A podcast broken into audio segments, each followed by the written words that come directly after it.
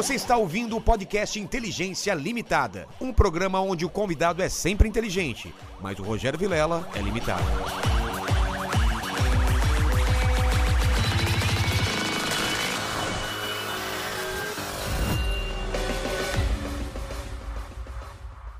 Olá, terráqueos, como é que você tá? Eu sou o Rogério Vilela e tá começando mais um Inteligência Limitada, o programa onde a limitação da inteligência acontece somente por parte do apresentador que vos fala, porque sempre trago pessoas mais inteligentes, mais interessantes e bem mais bem-humoradas do que eu e você, não é, pequeno Lene? Com certeza, com certeza. Hoje, hoje... Hoje é o cara que é, que é bom no humor e hoje é um especial de férias, estamos eu e o Lene, cada um. Onde você acha que você vai estar nessas férias? Porque a gente tá fazendo isso em dezembro e tá passando em janeiro. E onde você acha que você vai estar? Olha, eu pretendo estar em uma ilha do Caribe. É me...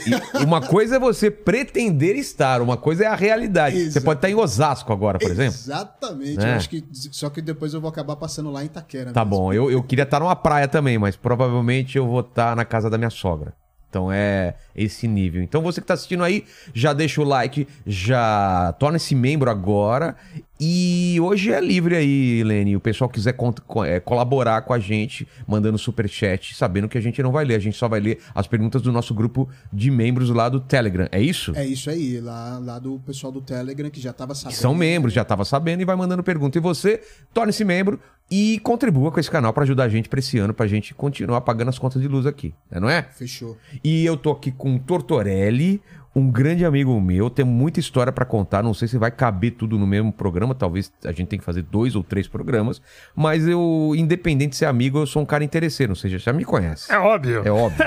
Ninguém vem aqui sem me dar um presente inútil. É verdade. Eu vou dar um presente, cara. Pô, muito legal estar tá aqui contigo, velho. Né, é, é, é, muito legal, porque, é um pô... círculo que se fecha, né? É um círculo que se fecha, pô, muito legal. Acompanha seu podcast, como você falou, pô, a gente tem uma amizade já de muito tempo. É. E, e, eu queria te dar um presente que é uma marca é, minha, que é um, é um óculos, né? Eu tenho o um lance dos óculos coloridos. Exato. E esse óculos, cara, por que, que ele é um presente inútil? Porque aqui ele abriu e eu não consigo mais a, arrumar.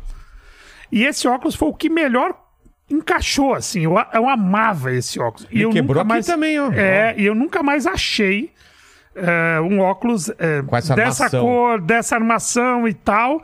E, e, e, o que que representa? Por que que eu, eu tenho essa fixação de óculos e branco e laranja e vermelho? Porque o óculos, ele é o, um dos responsáveis por eu tá fazendo comédia. Ué? Como assim? Porque assim, eu era moleque da escola e, e porra, aquele gordinho zoado e todo mundo tímido pra caramba. Pra quem não te conhece há mais tempo, você era bem mais gordo, né, cara? Sim, sim. Chegou a pesar quanto no máximo? É, eu cheguei a uns 145, 148. E na escola, eu nasci gordo, né? Ah, e é? na escola, os caras me zoavam. E, e, fora o lance de ser gordo, eu tinha um óculos muito fundo de garrafa. Ah, é? é tanto que eu fiz cirurgia em 2003 de, de, de miopia. Era absurdo. E aí, e é foda quando você é, sabe aquele cara que acorda e já procura o óculos? Sei, sei, sei. E, e o ruim é quando você perde o óculos. Porque quando você perde o óculos, você precisa procurar o óculos. Só que para você procurar, você vai estar tá cego, você porra. Você tá cego tateando. É, que entendeu? Que desespero, é, é tipo, é, é, tipo o Mr. Magoo, que o cão guia dele é cego também, tá ligado? Tá Pode fudido. crer. E aí, o... eu era muito zoado, eu era muito tímido, eu não conseguia retribuir. E o lance que não existia bullying, da pessoa zoar você, cara, é, foi um meio que um, a comédia entrou como um, um mecanismo de defesa. Desde Os caras me zoavam, é, além do gordo, óculos fundo de garrafa. Quatro olhos, é, né? Quatro olhos, é tudo, mano. Quatro olhos não é nada. Os caras puxavam, eu usava muito calça, essas calçadidas. Sei. Aí os caras puxavam a minha da calça, é. mano, da cuecão. Da cuecão, né? mano. né? Puxava a cueca, assim. Os caras me zoavam muito. E aí, a minha arma, eu, eu, eu não podia brigar com os caras. Eu não podia correr atrás dos caras. Tá de sacanagem que eu alcançar alguém. E aí a minha, a, minha, a minha arma foi a comédia. De começar a pôr apelido na galera. De começar a zoar os caras também. Ah. Então, o, o começo de um pouco de respeito, porque respeito nunca tem meio da molecada, que eu consegui foi pela, pelo lance da, da, da comédia. De zoar, de pôr apelido, de brincar. Então É- é- hoje eu é uso óculos a favor, E é, engra- é engraçado que você descobre um superpoder, né? Quando você consegue responder a galera, todo mundo ri, aquele cara que tava te zoando fica pior do que, do que você, porque você mandou uma melhor do que ele tava te chamando, o apelido e tal, né? Sim, e muitos apelidos que. E, e- e eu tinha esse dom que o apelido que eu colocava pegava, irmão. Pegava. E o cara ficava puto. E pegava porque ele ficava puto. É. Então, óculos hoje, cara, por que, que, eu, que eu trouxe que me representa? Que hoje é uma, uma marca positiva minha.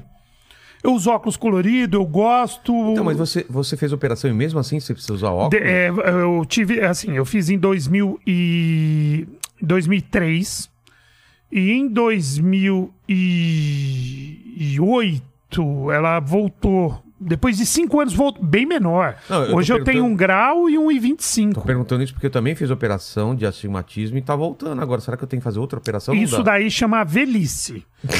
é. O ve- Mano, você não vê velho. Mano, o cara pode, porra, ser o melhor do mundo na visão. Quando começa a ficar velho, começa a pegar óculos, começa... aí você enxerga de perto, você enxerga de longe, mano, tô O corpo ligado. tá falando pra você que Irmão. você já foi o que tinha que ser, né? É, então é, eu, eu fiz. Vai falhando. Fiquei cinco anos ou seis, assim, maravilha. É, né? Enxergando normal. Depois que você opera, você começa a tomar banho e ver as gotas Mano, é muito Nossa, é louco. eu muito falo, bom. caralho, é isso a É vida, assim? irmão? Olha, cara, olha, eu tô vendo as cores tudo É, certinho. Só que aí volta, né? E, e- mas eu tinha 8 graus, E agora- 7 graus e meio. Hoje eu tenho um Ah, tá. numa vista, 1,25 na Deixa- outra. Deixa eu ver seu óculos aí. deixa Eu ver. tenho miopia, miopia e astigmatismo. Então pode até Ah, soar um pouquinho mais forte, porque eu tenho esses dois. Ah, é fraquinho mesmo, cara. É. Mas, mano, era, era, era uma parada sinistra, né? Então, a- a- acabei conseguindo que o óculos fosse alguma coisa, uma marca Entendi. positiva dentro do, daquilo que pra mim era um trauma. Você nasceu onde? Eu nasci em São Paulo mesmo, num bairro de periferia chamado Perus. Estre- é- é- é zona noroeste. Então tem o primeiro. É o, é o último bairro antes do município ali. Da, o município é Caeiras. Caeiras é município. Perus é o último bairro. Então, mano, é periferia Longe. bem afastada. Longe de, de tudo. Então, Lá pro eu- lado eu- do, do Jaraguá? é, é depois do Jaraguá. Então Tá. eu tive realmente. É aquele negócio, é, é criação de, de perifa mesmo. Entendi. Assim, de, de- Escola estadual. Escola estadual, primeiro e segundo grau, Brigadeiro Gavião Peixoto, do primeiro ano primário até o último do colegial. Porque tinha, eu não sei como que é agora, é fundamental, não É, sei eu o quê. não sei. Mas era o terceiro ano, eu, eu fiz inteiro o colégio estadual, o mesmo colégio. Ah, é? O Eu meu ti- foi até a oitava série. Não, eu tive inteiro, porque ele era primeiro e segundo grau. Então eu fiz o mesmo colégio estadual. Então é, é a realidade. Depois do, da sétima série em diante, era, estudava à noite porque trabalhava Claro. de dia. Mas você, era, você pegou essa parte de brincar na rua? De... Totalmente. Eu, eu só peguei essa parte de que, que é? brincar. Jogar bola? É... É, a gente, na, na minha época, a gente ia por temporadas. Então tinha temporada de futebol, aí todo mundo só jogava futebol. Sei. Pipa. pipa, taco, mano, taco pra caramba, mano. Porra. Taco com, com lata de, de leitinho, óleo. de óleo, latas de é. E aí a gente brincava de taco, é, que era, puta, era um- a madeira que você encontrava, né, É, mano? podia ser Tinha cabo de vassoura, que era mais difícil de pegar. muito mais difícil. Um chapadinho. Um... Isso. E aí tinha futebol, é, é, mano, vôlei, peão, é, figurinha, né, mano? Batia figurinha. E a gente jogava futebol, tinha um espaço, porque não tinha campo. Então tinha um espaço atrás da minha, da minha rua, que era uma fábrica de bloco. Só que ela foi desativada.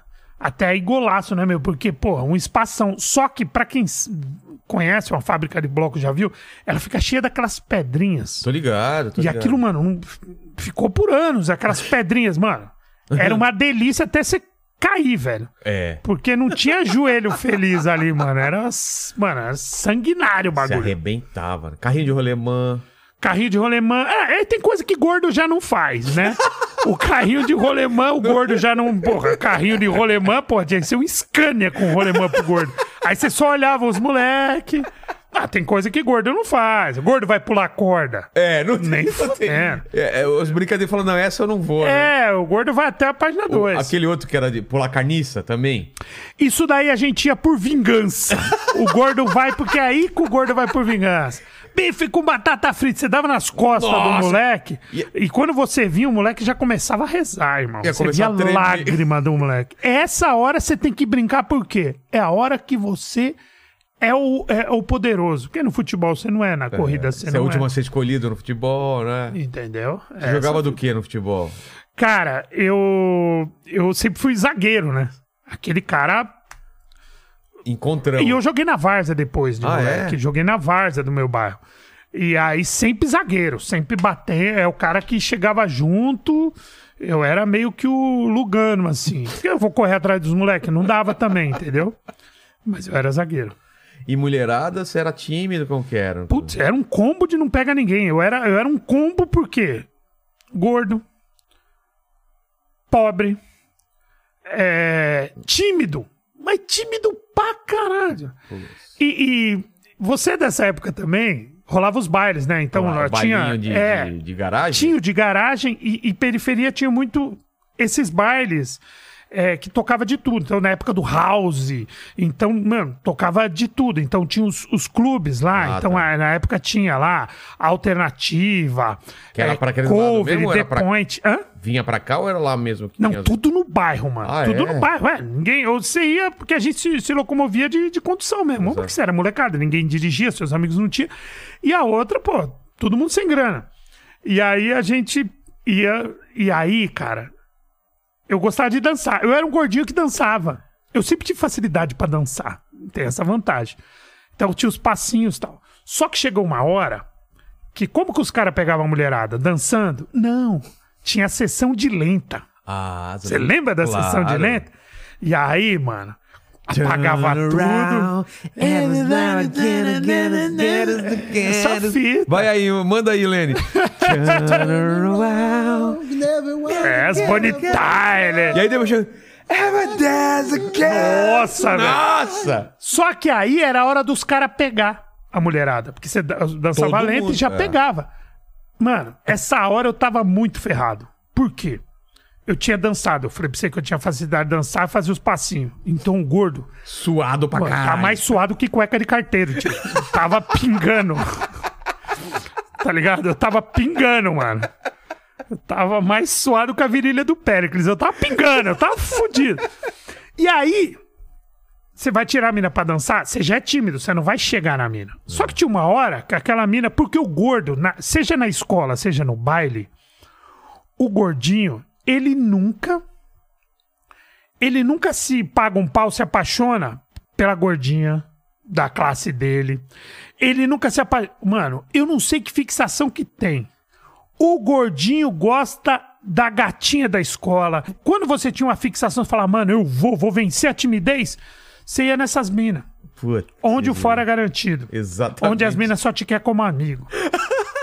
É, o gordinho é amigo pra cá. O gordinho é divertido. O gordinho come. Mano, quem come é tá o feliz. confidente, a mina vai, vai usar você pra falar do cara que ela tá afim, né? Sim, sempre é o seu amigo bonitinho que a mina tá chorando porque seu amigo tá perdendo tempo, pegando duas, três. Entendeu? E, você- e ela, ela que, que é a quarta opção do seu amigo, é o seu sonho de consumo. E aí o gordinho. por isso. O gordinho suado ia tirar a mina pra dançar lenta. E aí? Mano, Não, né? não. Só que a mina, é- ela não olha pro gordinho com a raiva e fala, eu não te quero. Ela, ela tem uma dor, porque ela sabe que você tem um trauma ali. Então tem as desculpas com a mina dela. Aí ela fala, eu tô cansada. É. Porra, a lenta, pra galera que não Porra. sabe, a lenta é dois pra lá, dois pra cá. Mano, cara, essa molecada não tá ligado que é dançar Não. lenta. Dois pra cá. Dois, pra lá. dois Aí minha, eu tô cansada. Eu falei, caralho, chamando você pra dançar lenta comigo, não é pra encher a laje da minha casa, mano. Você- não vai jogar bola comigo? Vai fazer uma mudança, mano. E o pior é que a mina que chegava pra você e falava, eu não quero porque eu tô cansada. Na outra música. Aca- Não, acabava a sessão de lenta. A mina ia dançar, mano. Porra, circo de solé, a mina dava pirueta, se olhar, eu falei, eita porra, mano. E aí você ia tirar, porque quando o gordinho tomava coragem de tirar a mina de lenta, da lenta, os seus camaradas, que pô, tinha uma turma de 8, 10 caras, os Zoado. caras ficam, não, os caras ficavam olhando você. É. Você tava sendo vigiado. Então os caras, ah lá, vai tomar fora. É. ah lá, to- E você olhava pra trás, os caras estavam olhando pra você. Olha a responsabilidade. Quando você atira a mina, a mina fala, não quero. E aí, pra te humilhar, o que acontecia? A mina balançava a cabeça. É. Uma vez cheguei pra mina e falei, não, tudo bem. Eu sorrindo, tudo bem, você não me quer? Mas não faz não com a cabeça, cara. Porque ela, não, não. E os, os caras cara- rindo. Porque inventava uma Aí depois a volta, que cê- quando você volta pros caras. Não, é a volta da derrota. Nossa. E você tinha que inventar uma desculpa. Não, ela até quis, mas o namorado dela vai chegar. É. Mas quando a mina fala não, tipo, mano, então é isso. É uma vida de pega ninguém. Mas é divertido, era, foi, foi divertido. Tinha o lance do, do- a dança do, da vassoura com- na sua época, lá na, na sua região? Quando era bailinho de garagem. Você lembra Bailinho disso? de garagem tinha isso daí. Lembra, Lene? Não é- na- Opa, eu fui Onde DJ de bailinho de garagem, cara. Ele foi DJ. DJ de o balinha DJ tinha garagem. moral, hein? Foi quando eu O comecei. cara Não, que o colocou. O DJ tinha moral. Tinha moral. Os meus amigos DJs, eu Cara falava que pra levava você, os os caras, não, os caras se davam, mano, os se caras dava se bem. davam muito bem. Os caras se Porque as davam minas muito chegavam, coloca tal música, o cara colocava, já falava, Sim, apontava pra você. Sim, não, o DJ se dava muito bem, mas eu não era Vamos nada. explicar, pessoal. Explica aí como que era o lance do- da dança da vassoura. Cara, era o seguinte. é, todo mundo dançando, alguém pegava a vassoura e jogava na sua mão. É, você E tava aí? dançando legalzinho com a menina que você queria pegar. Aí você sentia um toque, um toque no seu ombro, olhava, tava o trouxa lá com a vassoura. E era sempre assim, os caras que, que queria pegar, você ia naquela menina que você queria pegar, aí o cara vinha e já dava vassoura pra É. você.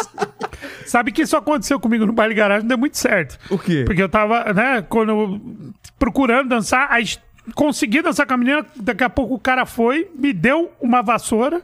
Eu falei, é, vou dançar com a vassoura. É. A vassoura olhou e falou, tô cansada também. Aí Até a a vassoura. vassoura falou, porra.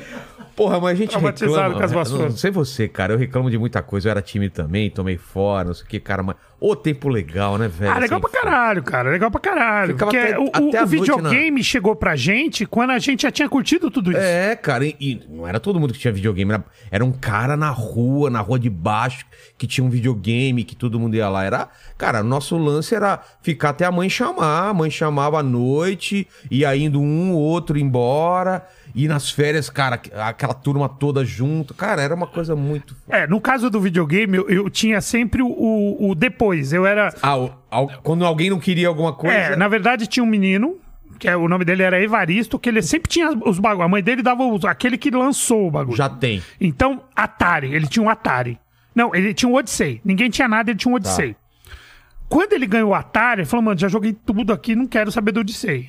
Aí minha mãe comprou o Odyssey baratinho dele e aí a gente jogava Odyssey. Entendi. Mano, o Odisseia pra mim era a vida. Eu tinha um jogo que era o Didi na eu ia falar Encantada. isso. Eu ia falar isso. Tinha o jogo do Didi na Mina Encantada. Didi na Mina Encantada. Vocês vocês não têm uma ideia esse jogo aí? Você tinha que imaginar que era o Didi, porque era um quadradinho com a Muito cabeça com os negocinhos lá e era o Didi. É, só na capinha que era igualzinho o É. desenho. O jogo não tinha nada a ver.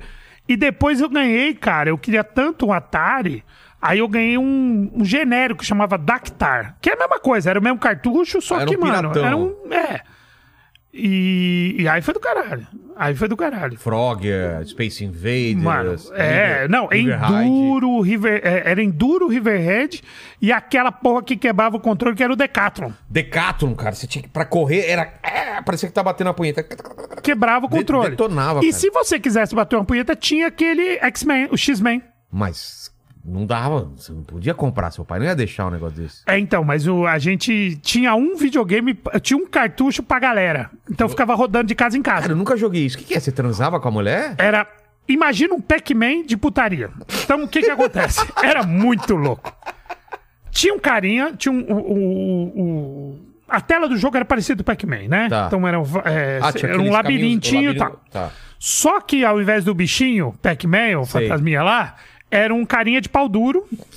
Mas, tipo, o pau duro era um tracinho só. É, era um carinha. Não, dava pra ver que o Dá pau dele ver. tava duro. E o pau era desproporcional. Era, Ah, tá, era um- era um era um- puta do pau. vai. é. E umas tesourinhas. corte- Você tinha que correr pro- pra tesourinha não cortar o seu pau. Que desespero, mano. E você tinha que entrar num- numa sala.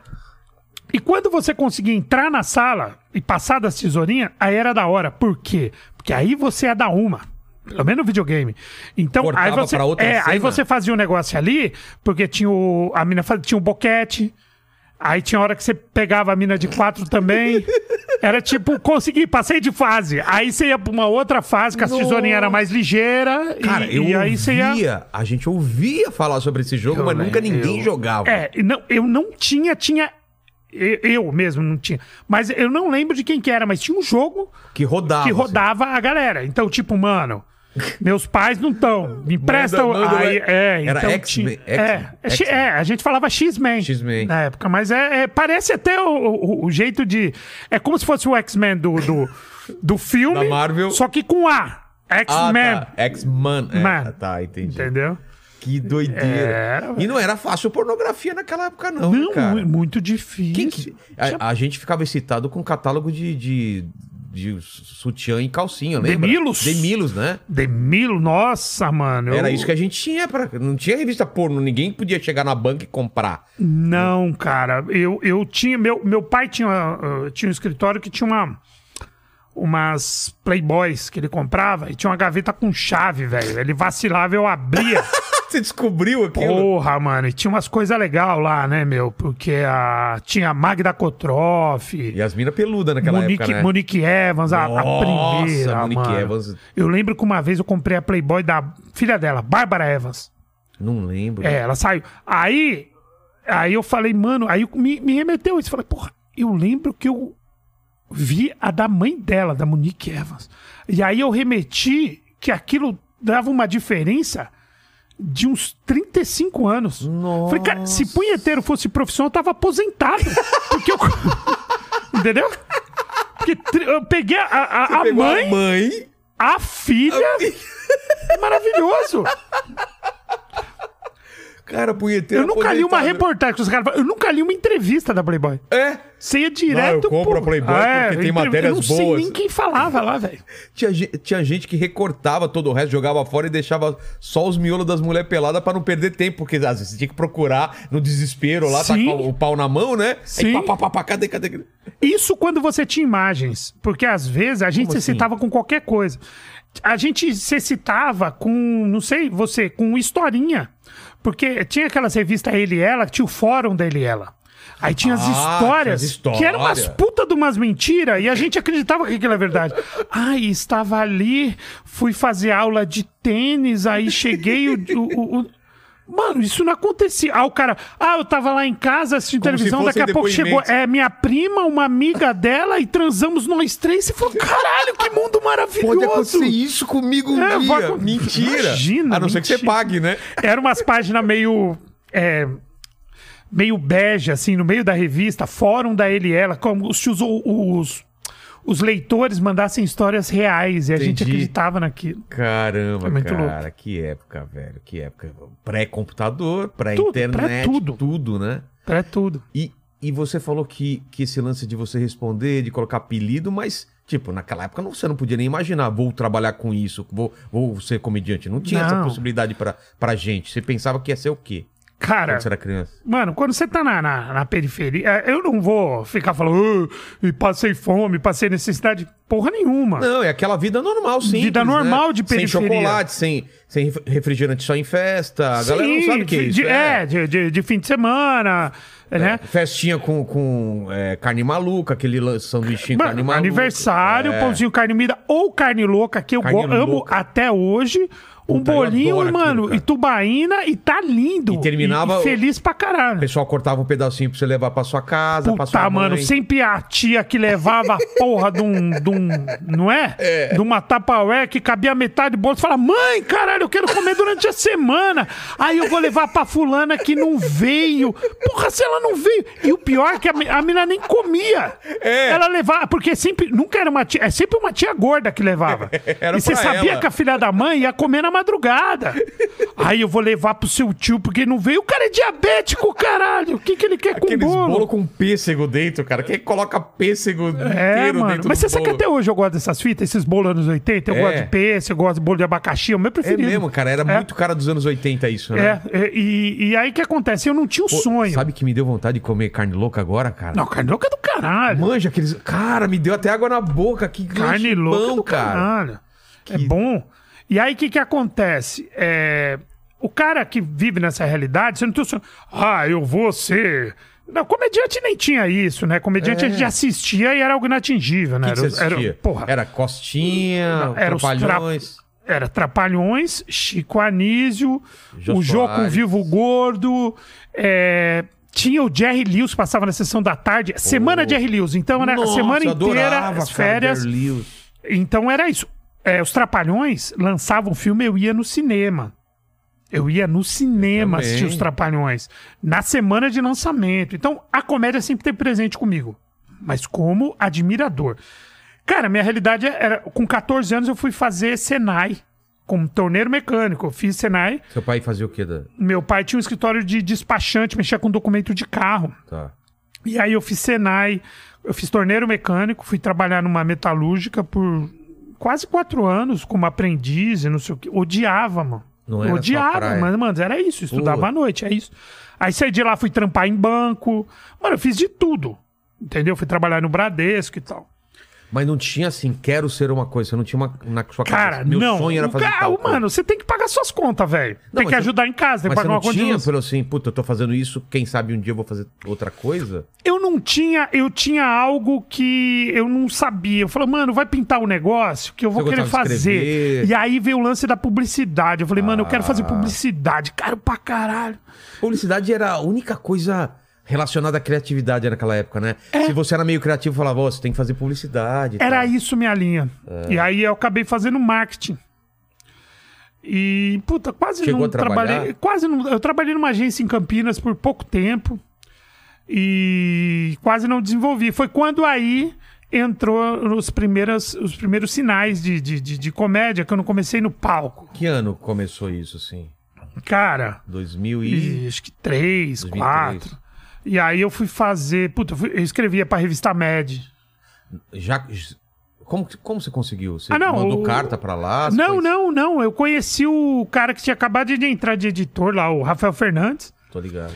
E aí ele, pô, eu, não, eu escrevia, eu escrevia, eu comecei a escrever umas peças de, de, de teatro que eu guardava de comédia. Minha prima, ela era atriz, tinha um- um- uma companhia de teatro, elas começaram a encenar, começou a ser legal nas primeiras viradas culturais e tal. E começou a ser legal. Encontrei esse cara, pô, eu quero muito escrever. Escrevi uns negocinhos, ele falou, pô, é legal. Legal. E aí, cara, me deram uma responsa muito foda na MED, que era o seguinte: eu, eu, você sabe que na capa da MED sempre tinha uma chamada que era um filme, uma série que eles faziam uma paródia. Sim, Então, é- sim, era muito legal. eu comecei a, a escrever sobre eh, a- essas paródias. De- Você lembra de qual que você escreveu? Cara, eu escrevi por, al- al- al- alguns assim. E alguns que eu não fazia ideia do que era, que eu tinha que saber o que, que era, me inteirar pra, pô, Claro, pra você fazer. fazer eu, piadas. lem- eu lembro do. Quando lançou o Glee. Ah, sei, sei. o Glee. Eu não fazia ideia o que era o Glee. Ele falou, "Ah, mano, a edição do mês que vem é o Glee. Eu falei, eu não sei o que é o Glee. Aí ele me mandou a primeira temporada, tinha que baixar na época, você tinha É. que baixar pra assistir. E eu baixei, assisti a primeira temporada inteira pra poder Fazer as piadas. né? escrever. E o do Glee, eu até a curiosidade que um amigo nosso está envolvido nisso, que eu fiquei desesperado, porque eu já escrevi algumas antes, só que era algo que eu tava mais familiarizado. A do Glee, cara, eu tinha um tempo muito curto. Caralho, quem que. E aí, sabe quem escreveu o, o, o Glee comigo? Quem? Que falou, porra, eu já assisto. Cambota. Ele era fanzaço? Ele, não, ele, ele tinha conhecimento. Pô, eu gostava pra caramba do Glee numa época. assim, É, ele caramba. tinha conhecimento do negócio. E tanto que ele assinou. Eu falei, mano, isso daqui é Renato Tortorelli e Fabiano Cambota. E ele assinou essa comigo. E o, o Gentili fazia a média. É? Só que o Gentili fazia o desenho e fazia a história. Como eu não desenhava, os caras lá faziam Passava tudo o desenho e eu fazia tá. parte. E aí é isso, cara. Eu foi E meu você- primeiro contato com Você comédia. não chegou a ter contato com o Ota, né? O Ota não. Eu não, não peguei o Ota. Foi só na parte do, do Ota Rafa Fernandes. o Ota trombei Mas com eu, ele. como leitor, pra Nossa, caralho. Trombei com o Ota E infelizmente ele, ele faleceu antes de vir aqui. Recentemente. É, porque eu tava na lista já de chamar ele, porque ele tem uma história absurda, né? No quadrinho, nesse quadrinho alternativo, na média e tudo mais. Sim, a sua praia, inclusive, né? É. Pra mim foi só um start, nu- nunca foi minha praia, mas como leitor. Então eu vim, a minha referência era Mad, Chiclete com Banana, entendeu? É, é, cace- é, Caceta Popular e Planeta Diário, que depois virou Caceta e Planeta Planeta, Diário no jornal e Caceta a revista. a né? revista. Mas eu era muito mais fã do Planeta Diário. Era um outro estilo de humor, era mais... Porque era mais escrita, era, era É. coisa mais elaborada, eu achava. Assim. É, mas os, os dois eram muito era bons. muito bom, né, cara? Então eu comecei na comédia assim, escrevendo. Não, Mas- não comecei aparecendo, não Mas- comecei, nem, nem tinha essa intenção. Mas quando você descobriu que dava pra subir num palco e fazer seus textos, assim? Quando eu não tive outro jeito. Quando os primeiros vídeos de, de stand-up, acho que começo de 2007, Qual final foi de o primeiro que 2006. você viu? Foi o do, do Diogo? O primeiro vídeo que eu vi de stand-up, eu acho que foi do Diogo no Jô, que o Jacaré Banguela, acho que foi a referência, É, publicou. basicamente. Aí depois um vídeo do Rafinha, Do bem casa- dos antigos, Rafinha sem barba. casamento? O... foi- acho que foi do casamento. Eu não lembro, ele tinha do casamento, da... Da, da, da das cuecas, da canção de Niná. Eu não sei se foi do casamento ou da canção de Niná. E tinha aquele falar da casa das cuecas, que era muito bom. Ah, é, né? Que o cara. É. Eu cheguei na casa das cuecas e o cara perguntou o que você quer. Um caiaque. Um caiaque. Eu quero um É caiaque, claro. O um Rafinha caiaque. sem barba. É, um caiaque. Um caiaque. E, e o primeiro do Danilo, do avião. Tô ligado. Minhas primeiras referências de comédia. E aí eu falei, eu que- aí eu falei, eu queria escrever pra esses Só caras. fazer, uma só fazer um break aí do Danilo num lugar que mais pra frente ia ter um show lá que era no bar ao vivo, né? Com aquele fundinho do ao vivo, não, Não, o, o do Danilo era no Mr. Blues. Foi o primeiro palco que eu subi na vida. Ah, Depois. é? Foi o Mr. Cara, Blues. eu não ele peguei tinha, essa época, não ele tinha o época. tijolinho também, mas era um lugar na São Gabriel que chamava Mr. Blues. Cara, eu não consegui pegar essa época. Eles já mudaram de lá, depois foram, foram pra, pra outro lugar, né? Porque eu não. Essa época eu não assisti ainda. É, mas- foi o meu primeiro palco, Mr. Blues. Caramba. E aí, velho, eu, eu queria escrever. Aí procurei os caras. Como? Por Pro- ele- eles tinham. Tava começando o show, eles tinham o Clube da Comédia. Tio Orkut, né? É, tinha o Clube da Comédia, entrei em contato e tal. E eu lembro que eu falei com o Mansfield. Por telefone ou por e-mail? Não, eu falei lá. Ah, você foi ao show? Fui ao, eu fui ao show, escondido de todo mundo, assim, porque eu, eu não queria frustrar as pessoas. Eu vou- aí eu, pô, eu queria escrever. Falei com o Mansfield e falei com o Danilo, cara. O Danilo usava um óculos desse tamanho. Danilo O Gentili. Danilo Gentili usava um óculos gigantesco. Mano, ele, chegava, ele tirava o óculos e ficava assim, ó. Cara. Sabe aqueles vídeos que ele tirava e ficava assim, ó? É porque ele não enxergava mesmo. Ah. Ele usava um óculos desse tamanho, grande. E aí eu lembro que ele tava encostadão no bar. Eu falei, ah, porra, com ele. Queria escrever p- pra vocês, cara.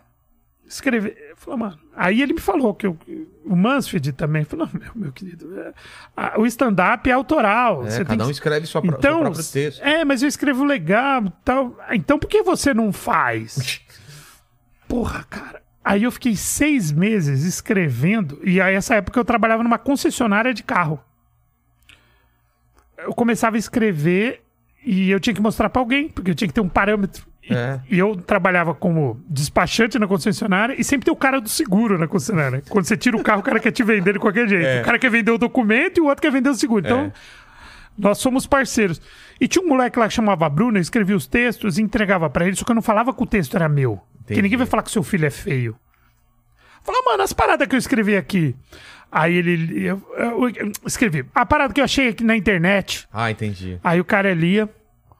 E falava, pô, isso é legal, isso eu não gosto. Aí, ó, essa daqui eu, encontrei. Você nem aí, falava, você só não- mostrava o texto. é, não, é. Aí eu mostrava pra ele, ele falava, ô, isso daqui é bacana. Ah, isso daqui eu achei uma bosta. E aí, como ele gostava de, de consumir comédia, ele foi sendo meu parâmetro. Eu fui ajustando os meus textos com o moleque do seguro. Caramba.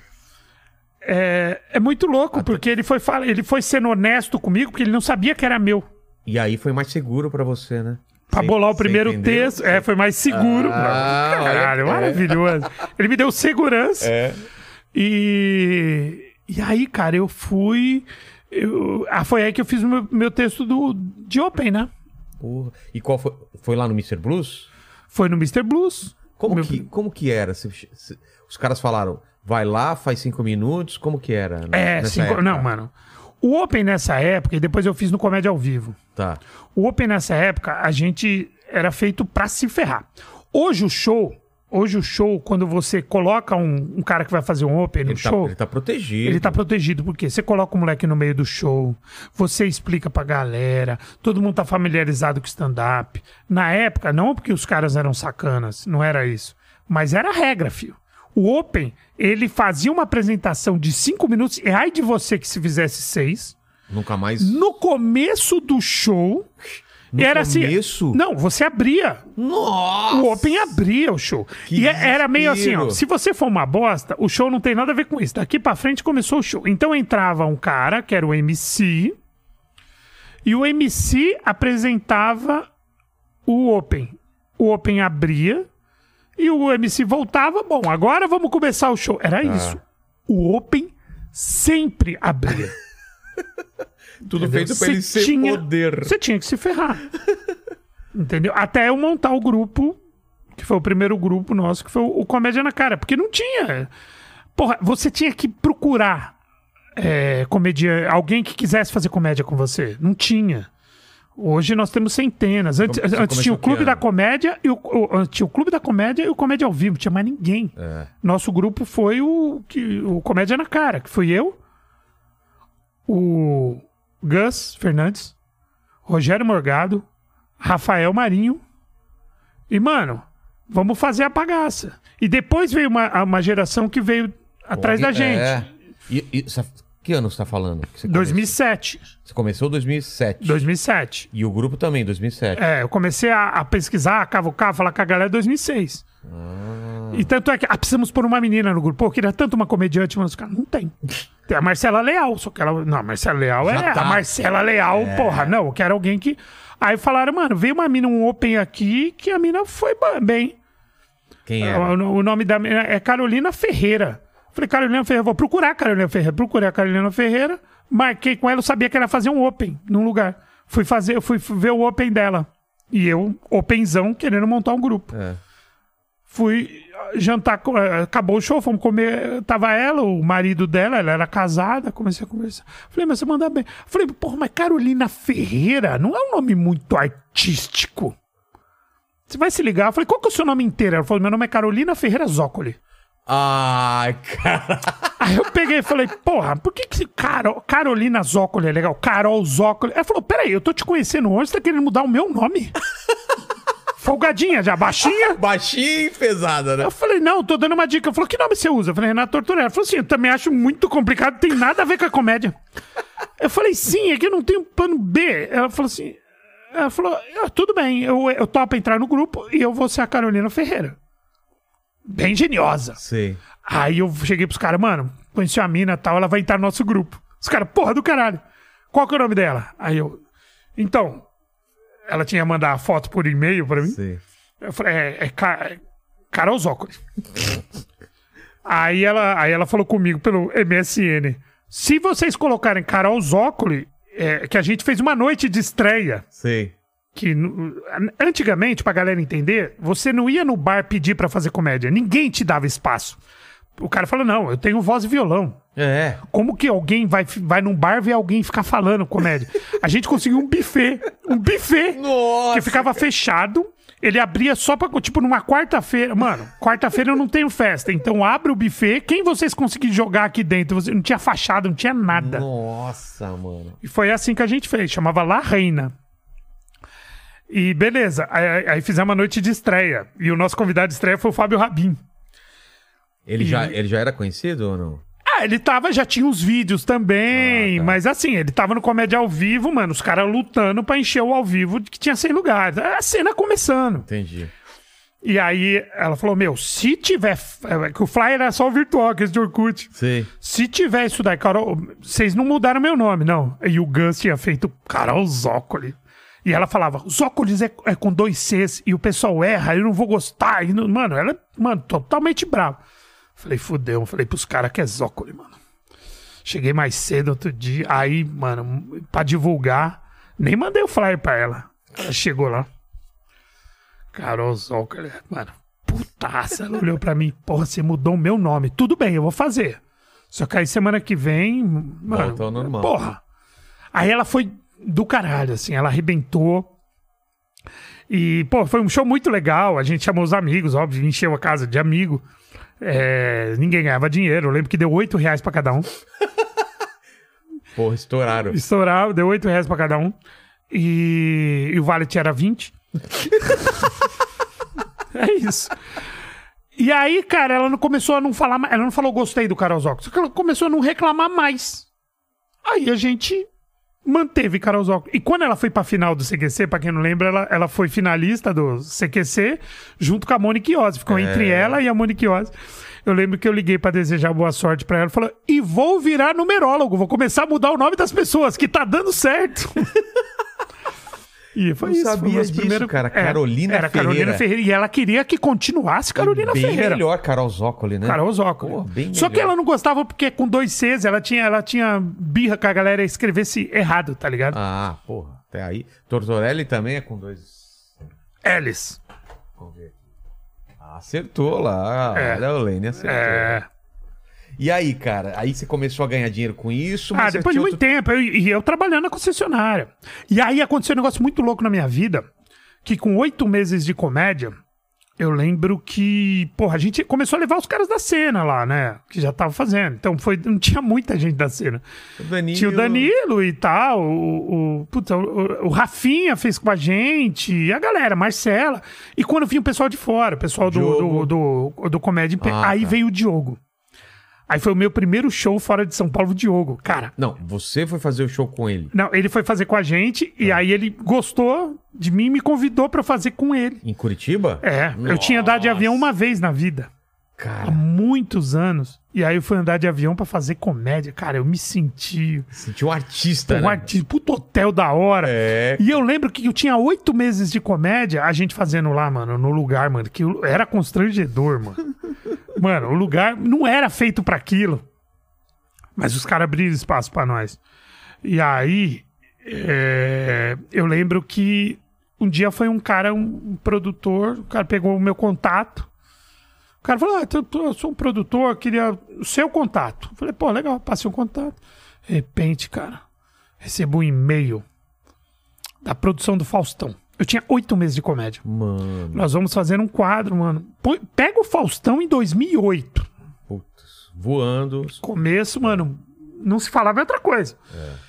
Vamos fazer um negócio aqui de, de comédia e você foi indicado e tal, e a gente vai vai querer que você venha aqui pra participar. Tipo, não era piloto, nada. Tipo, pra participar. Hã? Caralho, um concurso de comédia. Falei, caralho, concurso. Foi a primeira edição do Quem Chega Lá. A primeira edição? Primeira edição do Quem Chega Lá. Ninguém sabia quem era o Quem Chega Lá. Entendi. Primeira, que foi todo mundo. Quem foi? Aí, aí porra, foi, ah, foi todo mundo da, da, da cena que tava na época, né? Eu lembro, porra, que foi é, Marrom, Murilo Gun, Léo Lins? Marcos Castro. Então, o Léo Lins tem a história porque eu- é, a parada era a seguinte: tinha quatro comediantes. Tá. Dos quatro comediantes, classificavam um.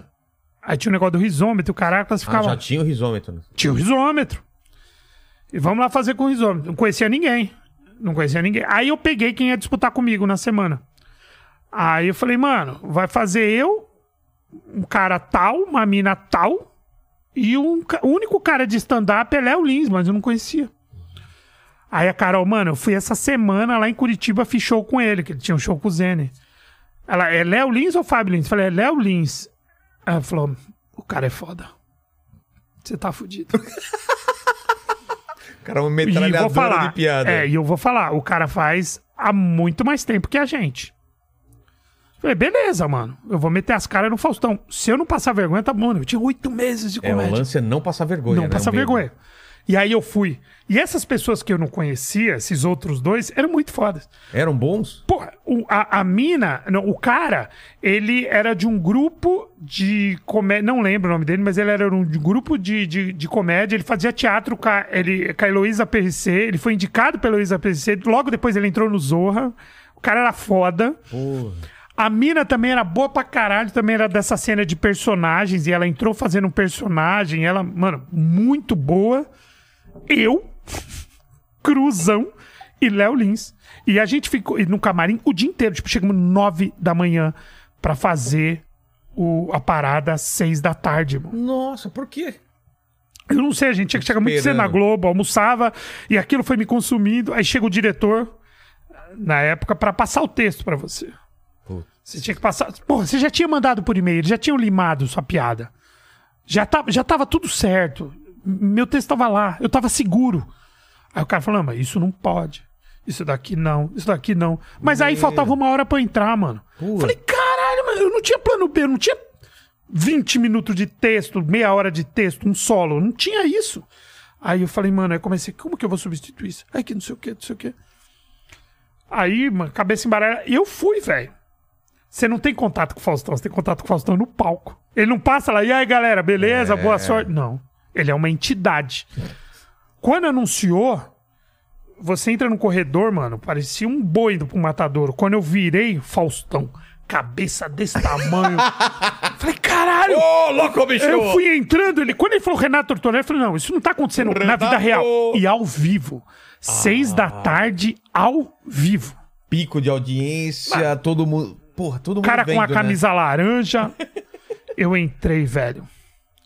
Com o Faustão. Falei, caralho, Faustão, é aí, bicho, porra. Só que ele foi. Eu não sei se rolou uma empatia de gordo. Sei. Aquele Domingão do Renatão, bicho. Vamos ver se no palco vai caber nós dois e não sei o que, o gigantão. Já ajudou. Porra, foi legal. E o Faustão não me interrompeu. Acho que foi a única pessoa comediante na vida. que- Ele não me interrompeu. Não Ah, posso é? reclamar. Não posso reclamar disso. E dos quatro, quatro vezes tinha que subir do risômetro, eu subi três. Na verdade, chegou a bater uma quarta que não, não computou, sei lá. Foi uma coisa que eu falei, caralho, subiu, todo mundo, porra. Enfim. E aí teve as- a mina, o cara e o Léo Lins. Que na época o Léo Lins era professor. Ele fazia comédia, só que ele era professor. De ginásio? Acho que é educação de- física, sei lá. educação Tanto que ele foi com a física. calça dele. E, e, e, e o tema dele foi falando de professor e falando da Xuxa. Tá. Arrebentou. Passou o Léo Lins. Eu fiquei em segundo nessa bagaça. E, e isso me rendeu muito. Porque quando eu voltei a fazer o Comédia na Cara e, e eu tinha ido no Faustão, cara, aí eu começou show pra caralho. Aí eu comecei a viajar fazendo show. Cara, só de aparecer uma vez. Só de aparecer uma vez. Aí eu comecei a viajar fazendo show. Aí me chamaram pra fazer o Comédia em Pé no Rio. Eu fui, pô. Porra. Poxa, Caruso, Cláudio Torres, Paulo Carvalho e, mano, muito foda. É, e aí eu comecei a entrar na cena mesmo, individualmente. E, e, e aí foi muito legal. que Aí eu saí da concessionária, falei, meu, quando empatou meu dinheiro dos cachezinhos com o dinheiro da concessionária, eu falei, meu, saí. Aí saí da concessionária e quando que acontece? Os caras da cena entram pro CQC e tem o boom do CQC. É. E aí, é, aí, a, a- aí, a né? aí a cena toda aconteceu. Aí começa a ter show pra caramba, o pessoal começa a entender o que é stand-up. E aí eu tive um outro papel na comédia, que é o seguinte: eu- eu- as pessoas foram generosas comigo. Sabe? Eu, eu- quando eu, ninguém sabia quem eu era na cena, o Comédia em Pé me, me, me hospedou pra fazer show quatro ou cinco dias com eles no Rio de Janeiro. É. Eu nunca tinha ido pro Rio de Janeiro. O Diogo me levou. Aí que aconteceu? Quando eu comecei a fazer show e o lance tava rolando, porra, eu fazia muito é, Clube da Comédia, que os caras faziam no Clube da Comédia, Teatro Procopio Ferreira. E eles faltavam muito por causa da gravação do CQC. Mano, eu, os caras faltavam e já me chamavam. Então, mano, eu tava direto lá, velho. Isso pra mim era muito legal. Qual que foi o meu papel? Eu comecei a abrir muito esse espaço pra Open. E aí, tanto que os caras falavam, quando eu vinha um Open, lançava e falava, que eu, se É o cara ia open- bem, Open, pra quem não sabe, é o cara que tá começando. é o calouro da Calouro, comédia. é. O cara tá começando, então você abre o espaço pra ele, o cara ia bem, aí eu pegava a galera na cena, que já tinham. Aí já tinha uma cena montada, falar, galera, o fulano aí, a fulana é da hora. E aí. Aí cada um por si, mas. Aí os caras falavam que os caras eram meu filho. Olha os filhos do. Viu os Olha os filhos do Tortorelli. Porque tinha muita gente que não abria espaço. Pô, claro. E, e eu sentia, é, mano, eu sentia essa obrigação, velho. Do- do- e de, você abriu o espaço do cara que tá aí até hoje. Cara, então, aí eu tive uma noite no Bar Brahma. Teve um concurso de comédia. Eu, meus concursos de comédia, no Bar Brahma. Comediante do Brasil inteiro, isso já era 2009. Bar Brahma vai fazer um concurso de comédia. Só que era muito cruel, porque era mata-mata, mano. Imagina, os caras punham assim, eles não tinham noção. Então eles punham um comediante contra o outro, o pessoal votava. tinha um jurado de comediante, eu lembro, Sérgio Rabelo, os caras os Nossa. cara muito foda de comédia. Os caras votavam e era mata-mata de comediante do Brasil inteiro. E aí tinha uns 30 comediantes. Aí eu falei, mano, tomara que eu não, pega nem, não pegue nenhum amigo meu. Que ia ser chato. É. Primeira semana. Aí eu olhei lá, tipo, tabela do. tabela Campeonato do Brasil. É. é. Primeira. Primeira. Eu e o Rude. Dinamo. Falei, caralho, meu amigo. Fudeu. E aí eu fui passando, passando, e eu ganhei esse concurso. Qual que era o prêmio? Quatro semanas você ficava em cartaz no Bar Brahma, que, porra, é lá do centro, Piranca, São João. Tradicional Era o prêmio. pra caramba. É. Quatro semanas. Aí eu peguei e falei, ah, eu não vou fazer solo, porque aqui não tinha um solo solo. E E, o segundo eu falei, mano, eu vou é. aproveitar isso daqui pra dar espaço pra galera. Eu quero que isso seja. O Brahma nunca teve espaço da comédia até, assim, até então. Eu vou abrir uma cena. E eu lembro que meus dois primeiros convidados foram a Mel, que tava meio que começando, e o Maurício Meirelles. E depois eu comecei a chamar. Aí eu convenci os caras de abrir espaço pra Open no Bar Brahma. Então eu tinha onde. Eu não precisava perguntar pra ninguém. Vamos dar uma chance pro, pro, pro cara? Eu tinha meu espaço. Entendi. Agora respondendo a sua pergunta. Muita gente que não, não tinha o espaço ou não conseguia espaço de outros, eu, eu consegui abrir esse espaço e as pessoas se estabeleceram pelo talento deles. Isso eu quero deixar bem claro. É o talento dos caras que não, não sou o cara que fiz ninguém. Raul Gil da parada. É, mas é o seguinte, mas tem algum cara. Eu, eu fui fazer um show, na época eu já tava na, na Transamérica, na Rádio Transamérica. Me chamaram pra fazer um show de Zona Leste, mano. Longe, extremo leste. Muito longe. Muito longe. Peguei meu carro, falei, puta, vou. Uma molecada que eu nunca tinha ouvido falar. Ô, vem ser nosso convidado, eu vou. Mano, peguei a marginal chovendo, mano. Lugar, puta, difícil. Mano, uma pizzaria, velho. Cheguei lá, não tinha ninguém. Acho que tinha oito pessoas, doze pessoas, assim. Tinha mais gente no elenco que lá. Chegou lá, tinha seis, oito moleque no Pra elenco. fazer isso. Puta, e os moleque ia, mano, e arrastava, e eu era o último, o convidado era o último. Puta, e eu ali cansado, puta. Beleza. Aí me chamaram a atenção dois carinhas desse elenco. Dois. E eu chamei os caras pra fazer no Bar Brahma comigo. Porra, vocês já fizeram show? Não, porra, a gente tá aqui começando. Pô, vou te chamar pra fazer um show na cena mesmo. Porra, dois caras. Quem eram os dois caras? Tiago Ventura e Igor Guimarães. Caramba, velho. Só que o Igor, eu troquei uma ideia com ele no final do show. Eu falei, porra, eu dei muita risada com você. Só, cara, que você sabe que stand-up é cara limpa, tal. Esse lance que você faz, essa voz, esse personagem. Ele falou, então, menininho, eu não é personagem, eu... Você tá me tirando, né, velho? Você fala assim mesmo? Quem sou eu pra falar de voz? Mas você tá me tirando. não, menininho, é que não sei o quê. E o primeiro que eu chamei pra fazer comigo não foi o Ventura. Foi o, o- o Igor. Tá. E Eu lembro que a Lá noite que ele é, a noite que ele fez, eu lembro que tinha um convidado meu que era o, o- eu lembro muito nitidamente que o Murilo Gun foi meu convidado o dia que ele fez. E foi muito legal. Foi muito legal. O Igor foi muito legal. E aí ele fez algumas vezes comigo. Aí depois cheguei pra galera do Improviso. Falei, mano, tem um cara que é muito foda. Moleque, porra. E aí, mano, aí ele foi e voou. E aí mu- eu chamei o. era muito diferente o estilo dele do que, do que a gente tava fazendo, né? É, a galera ficava meio Ficava reticente. meio- Falava, é. mano, que porra é essa? Que porra é tá essa? fazendo? Galera ri pra caramba, mas o que que é isso? Sim. Até a galera entender. Você tem que entender o que é o Igor. Você imagina o Igor vindo do nada. É. E aí eu dei um toque, aí eu, aí eu chamei o Ventura. Tinha o contato dele, falei, mano, vem fazer um open comigo no Bar Brahma. O Ventura fez, foi muito bem. E aí o Ventura, eu falei, mano, vem fazer de convidado comigo. Agora eu quero que você faça de convidado. E ele conta essa história, o Ventura conta essa história nossa no primeiro livro dele. Primeiro livro dele, ele conta essa história. Que é o seguinte, eu levei ele no Bar Brahma, ele fala que é o primeiro cachê. Ah, é? Ele falou, é, ele- o Tortorino me pagou 100 reais. Foi 150 reais, porra. Não foi 100 reais. No- Porra, errou aí. Desmereceu. É, Era, era 150. Ou ele comeu 50 de coxinha, não sei. É. Mas aí ele fez o primeiro, primeiro cachê dele, do, do Ventura, foi isso daí. E, foi- e o processo foi o mesmo. Falei, galera, é o seguinte, tem um carinha aqui, ele tem um estilo diferente, porque... E eu gostava do lance do Ventura, desse lance dele falar pra periferia. É. Porque eu tinha isso enraizado dentro de mim. Porque quando eu comecei a comédia, tinha esse negócio de o stand-up é elitizado, é um público diferenciado, é um humor inteligente. Tinha esse negócio. Só que eu sempre fui um cara muito. eu- sempre fui um cara muito com estilo popular, porque é o que eu gosto, é o que eu consumo, é o que eu Entendi. assisto. Eu nunca fui biscoito fino, mano. Então quando eu vi ele, então, mano, que não sei o que, não sei o que, mas com graça, com. com... Eu falei, Muita cara. energia, né? É, eu falei, mano, isso, isso é legal, cara.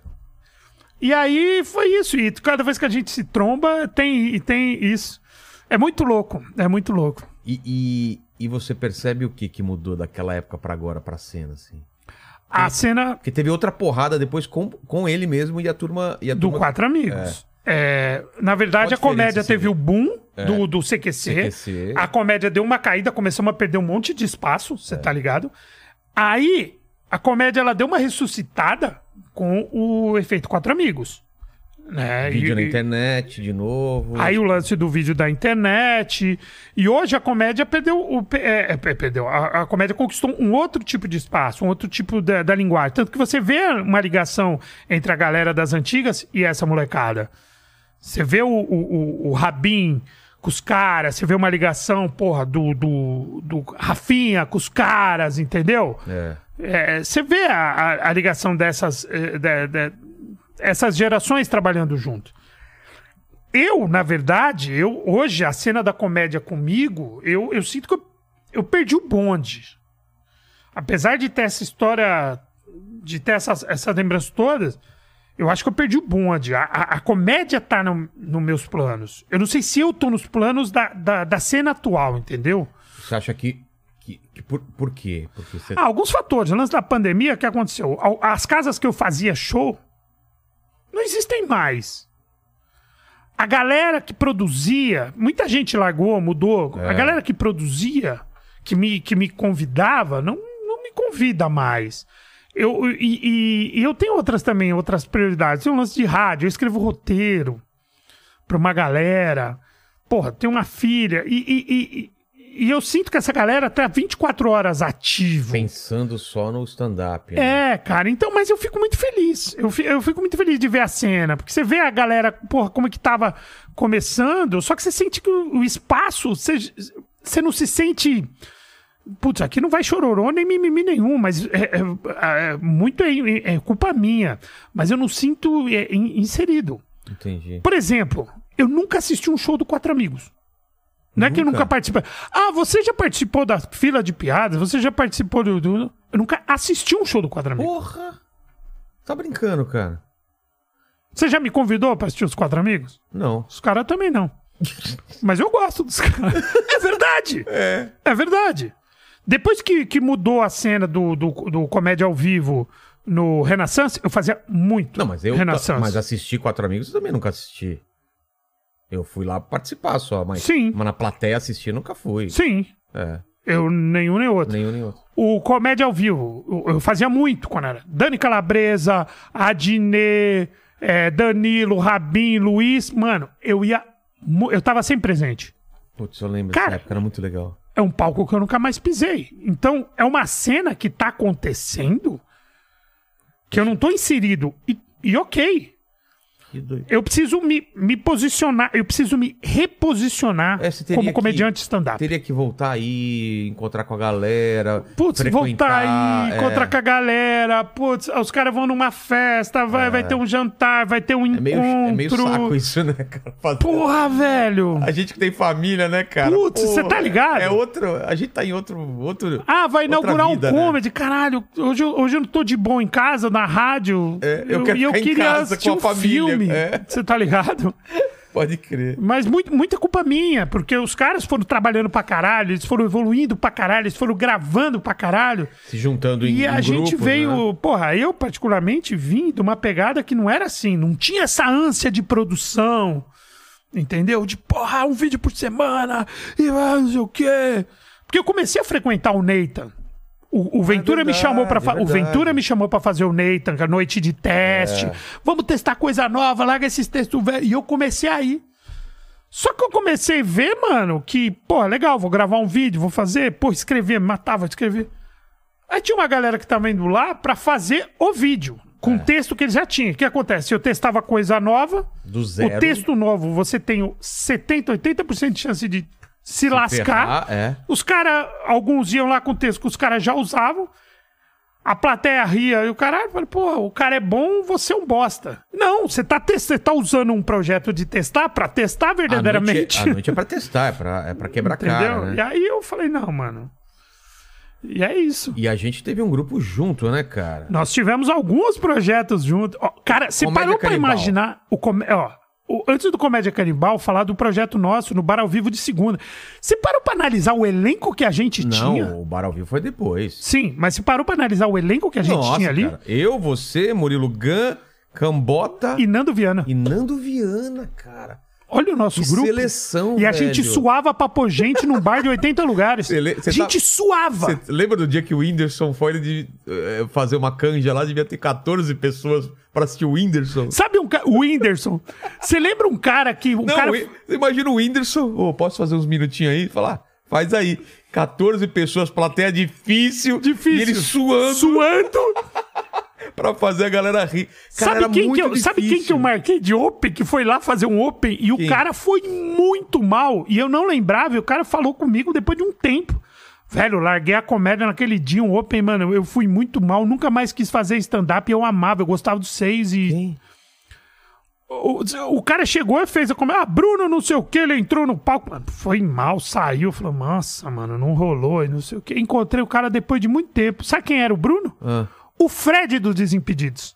Ele me Ele falou fez com isso, nós, cara. Ele falou, fiz lá com vocês, aí não fui bem. Eu falei, não lembrava, O nome cara. dele é Bruno. E aí ele fez com a gente muito mal. Tava vazio a casa, o cara pegou trauma de comédia. Graças a Deus que Graças ele foi mal. a Deus, Olha porra. como ele tá hoje, Ele é velho. o Fred do Desimpedidos, tio. Senão eu ia estar fazendo em barzinho por 200 Mas a reais. gente tinha um cara. puto elenco, mano. É, cara. Caralho. E o pessoal não entende, era uma noite de segunda-feira à noite em Moema? Moema e, cara, passava. E a galera ia pra lá trocar ideia com a gente. Tipo, toda comédia. Era um lugar de ponto de encontro dos comediantes. Deus comediantes, porque segunda-feira a galera não Às tá vezes tinha trabalhando. mais comediante assistindo do que plateia, lembra? Que Geralmente, às vezes não, geralmente. E o Comédia Canibal que você falou. É, o Comédia Canibal vem antes. Eu, você, o. Márcio amigo Márcio Ribeiro. Ribeiro. Márcio Ribeiro. É. Que foi um, um grande mentor que eu tive da comédia. O Arley Santana. O Arley Que a Santana. gente passava raiva com ele, né, cara? o André, O porteiro André Zé, Bernardes, André é. Lembra o Arley, cara? Toda semana ele falava, vou fazer um texto novo. Eu falava, você não, Não, vai. vai- Você vai fazer meu nome é o Arley. Aí ele tentava texto novo, não entrava, ele voltava, meu nome é o Não, Arley. e a gente fazendo uma puta casa, que era um Tom Jazz. E eu lembro. Nossa, cara. Eu lembro uma parada clássica que foi o A seguinte. gente, a gente criou muita coisa que não tinha, cara. Improviso, é, notícia, a gente é, dava notícia Era um show piada. suicida. Era a gente tinha um show muito- suicida. Tinha muito- tudo pra dar errado e às vezes até dava. É. o Arley entrou, foi fazer comédia. E a gente ficava todos. Todos ficavam no palco. É, a gente ficava isso era uma coisa sentado. diferente. Tinha, É. tinha um sofá, todo mundo assistia o, que tá, Assim, o amigo que tava e lá. É. aí dava um passo à frente e fazia comédia. E o Arley tava muito constrangedor. Ele começou a fazer, não entrava, não entrava, não entrava, a casa cheia e não entrava. E o show tava do caralho. É. E a gente ficava com o microfone. E nisso, o Márcio Ribeiro pega o microfone, o Arley solta uma piada, um silêncio A piada bateu na parede. e bateu, como diria o Paulo Carvalho. É. O Márcio Ribeiro se levanta, olha pra plateia, olha pro Arley, olha pro silêncio, Isso como se- depois de uns sete minutos de silêncio. Silêncio. É. pra plateia falar. Ele fala assim: E acreditem, ele vive disso. o cara já tava constrangido, caralho. E aí todo mundo riu e aplaudiu e salvou o show. Salvou o E show. acreditem, ele vive disso. Puta que pariu. E o Arley já tinha participado do, do CQC e Sim, tudo mais. porra, ele era o cara do CQC, era muito, muito foda. Que figura. E, e a gente fez alguns projetos. Comédia Canibal foi muito legal. Foi muito a gente fez o legal, projeto do, do, do O Mundo Canibal TV. É, Porra, cara. que ele tava lembrando? Cenário, você não lembra de cenário aqui? Eu lembro ali? de muita coisa que tá É. aqui, cara. A gente gravava na garagem, a gente gravava lá em, em cima, não, no Fábrica de Quadrinhos. A gente fez. A gente, a gente tentou muita coisa junto. Tentou, velho. cara. O pessoal não, não entende que pra, pra você conseguir alguma coisa você tem que tentar muito, cara. E a galera acaba esquecendo as coisas que não, não deram certo e só vê as coisas que dão certo, cara. Exato. É muito louco. E, e vamos agora falar de você fora de, de, de- de stand-up, que você fez coisa pra caramba também. Fez o projeto lá na Gazeta, do... Fizemos um. É, os Impedidos. É. Os Impedidos foi uma, uma loucura, porque a gente foi chamado na Gazeta, uma molecada, que era. Molecada pegou um projeto pra tocar e dirigir, chamado Núcleo de Produção, de, de alunos da Casper Livre pra tocar. E aí eles gostavam muito de, de, de comédia. E aí chama, me chamaram, falaram, cara, a gente queria montar um elenco, tal, não sei o quê. Eu falei, pô, beleza, vamos montar a porra do elenco. Montamos o elenco. Só que era pra ser um, uma conversa de comédia, então tinha que ter temas Tá. e debater bate-papo. notícias. Aí faz um piloto, não dá certo, faz um, um piloto, não dá certo. E, e aí isso virou um sitcom. Quem que era? Era você, o Cara, Santi? Era eu, a princípio, eu, Santi, Marinho, Rodrigo Cáceres, o Zacarias e o Fabiano Cambota. Só que o Cambota? Fabiano Cambota, ele foi eliminado pela diretoria. A diretoria falou assim: não gostei não, esse cara não tem graça. Cambota.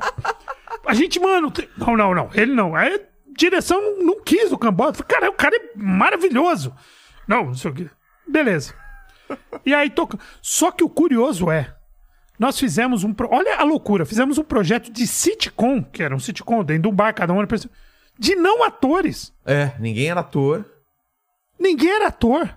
Meu Olha que Deus. loucura. E ficamos dois anos no ar.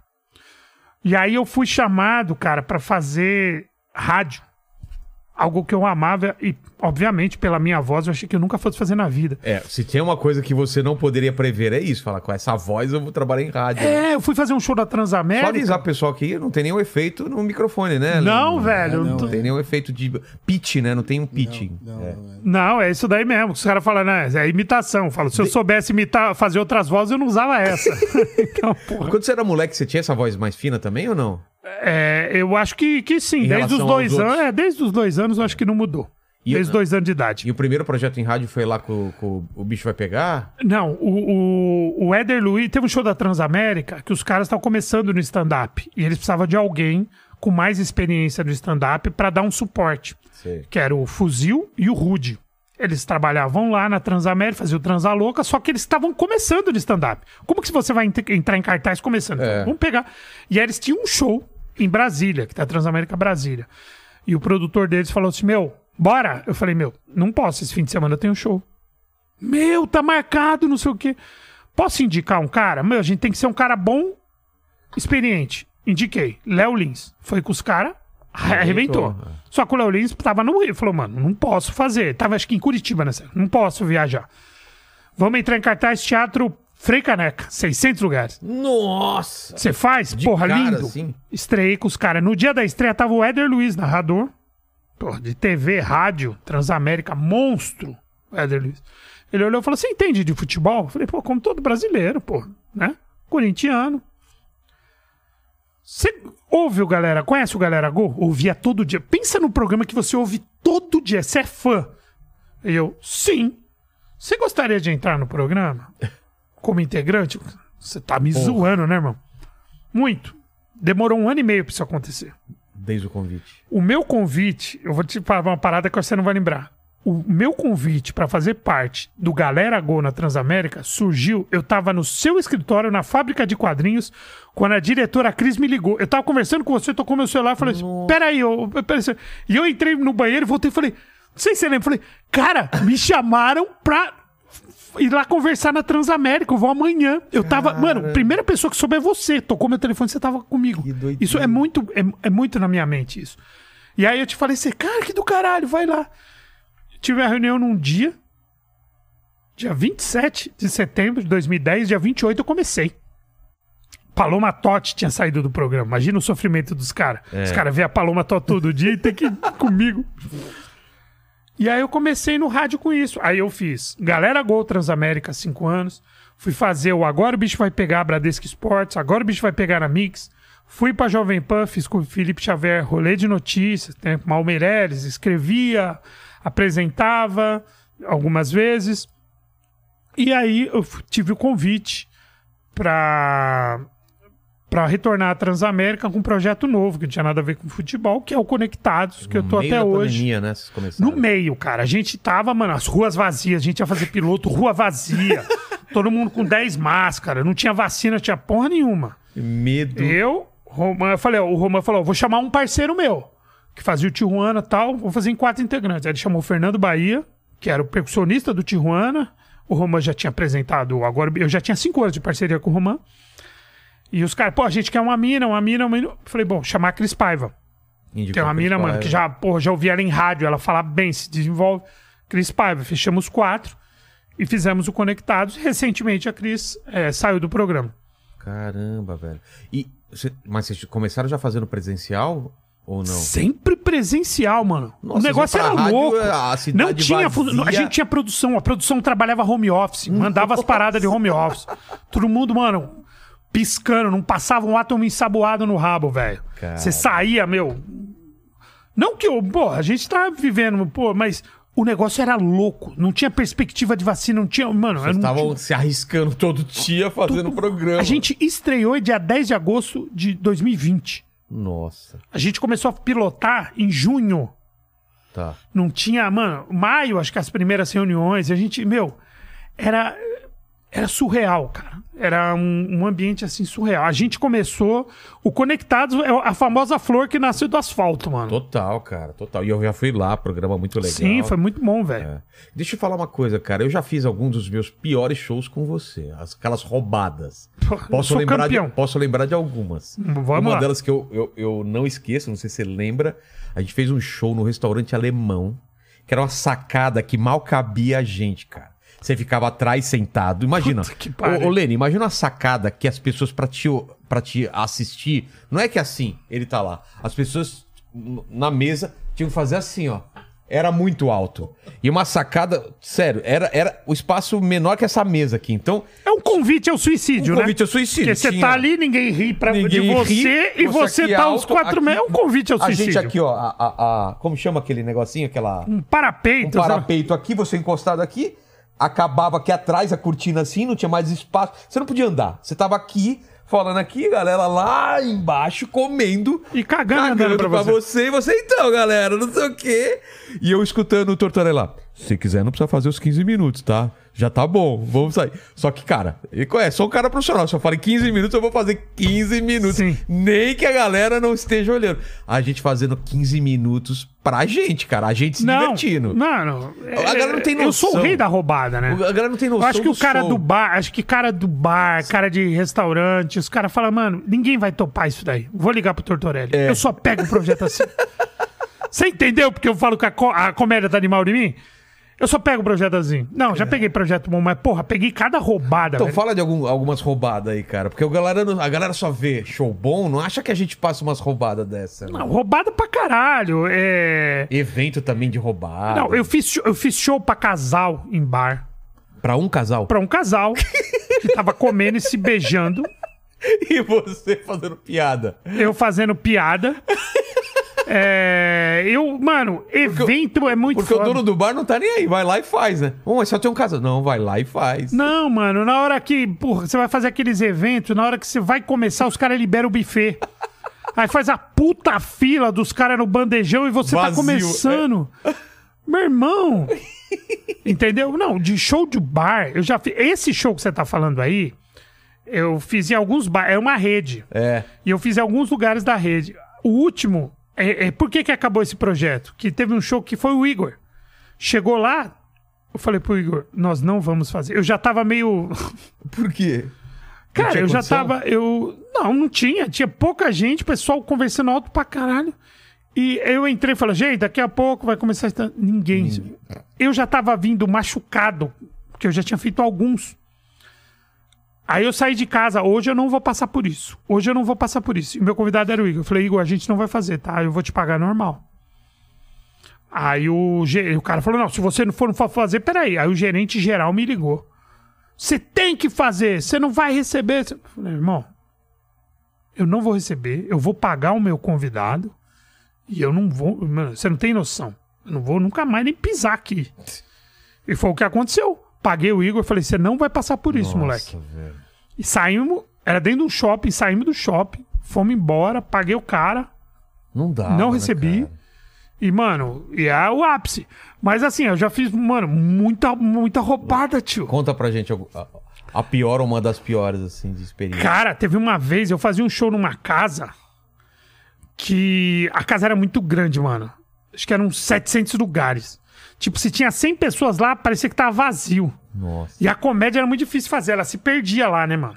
Se perdia lá. Até esses dias viralizou um, um vídeo que teve uma briga lá generalizada, tinha umas 200 pessoas brigando. Mano, o bagulho é louco. E aí, eu lembro que nesse dia, meu- um dos convidados meus era o Vitor Camejo. Tá. Mano, o moleque já, puta, eu vou me fuder. Porque entrava um, se ferrava, entrava outro, se ferrava. Então, O- tipo, mano, Você já ficava no camarim falando, pronto, eu vou, vou me ferrar. Mano, Matheus Ceará se lascou lá, velho. O? Matheus Ceará se lascou lá. Então, tava- Não, o tava bagulho difícil. era, era louco. E aí entrou o camejo.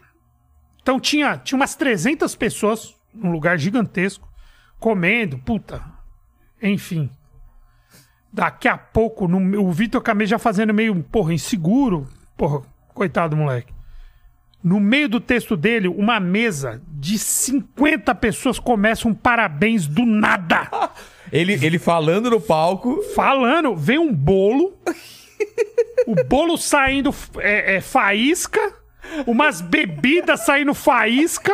Pessoal bêbado. Parabéns, mano. Porque antes do nosso show de comédia, tinha um show de pagode. Começava logo depois do almoço. Ah, eu sei que casa é essa, então, lá na Zona Leste, tô É, ligado. Zona Leste, tio. E aí o bagulho é louco e, e, mano, uma- no- o negócio é tipo: começou um parabéns. 50 pessoas bêbadas cantando parabéns. Nossa. Ele olhou pra mim, o que que eu faço? Porra, era o dono da noite. Eu subi lá, "Ô, gente, tchau, muito obrigado, bababá, ó. Se mandou. Saímos. E eu lembro o que quem passou por isso uma vez foi muito foda. Foi o primeiro show internacional de Maurício Meirelles, Como assim, internacional?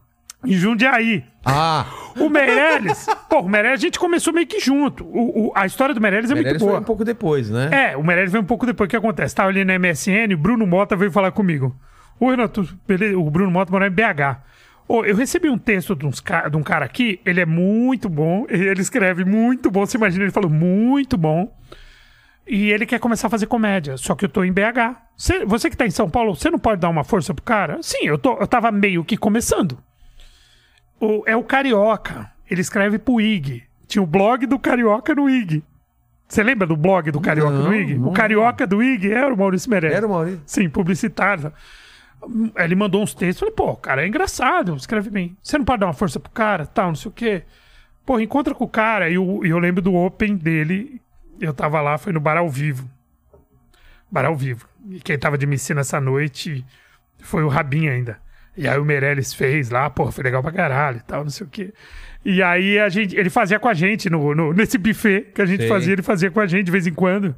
E aí teve um dia que ele pegou, eu falei, eu fazia um show em Jundiaí.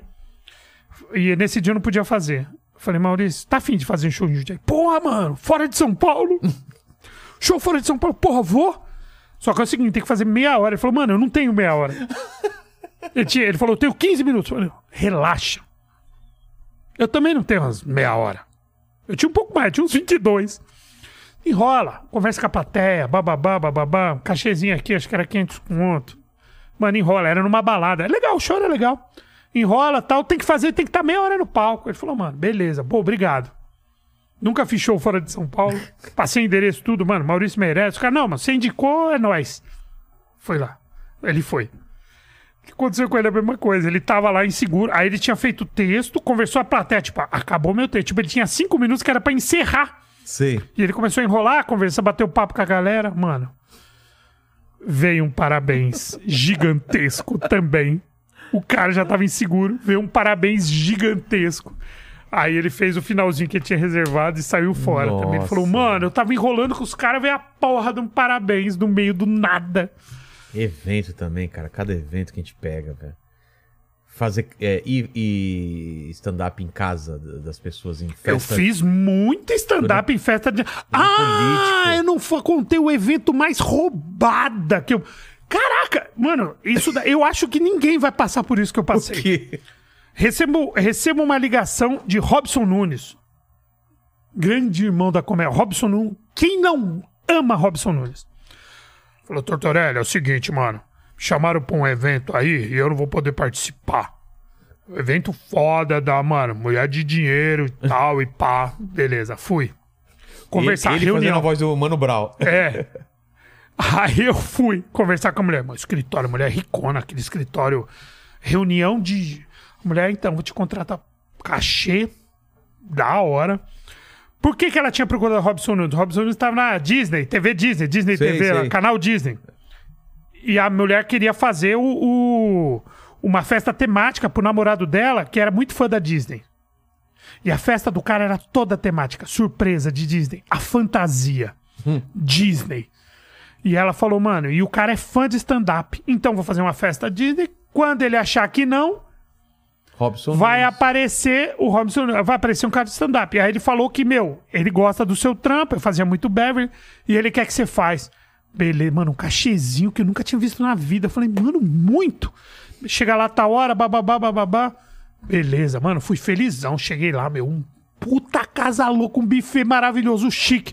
Chego lá, fui recepcionado, fui recepcionado pela, pelo Mickey e a Minnie.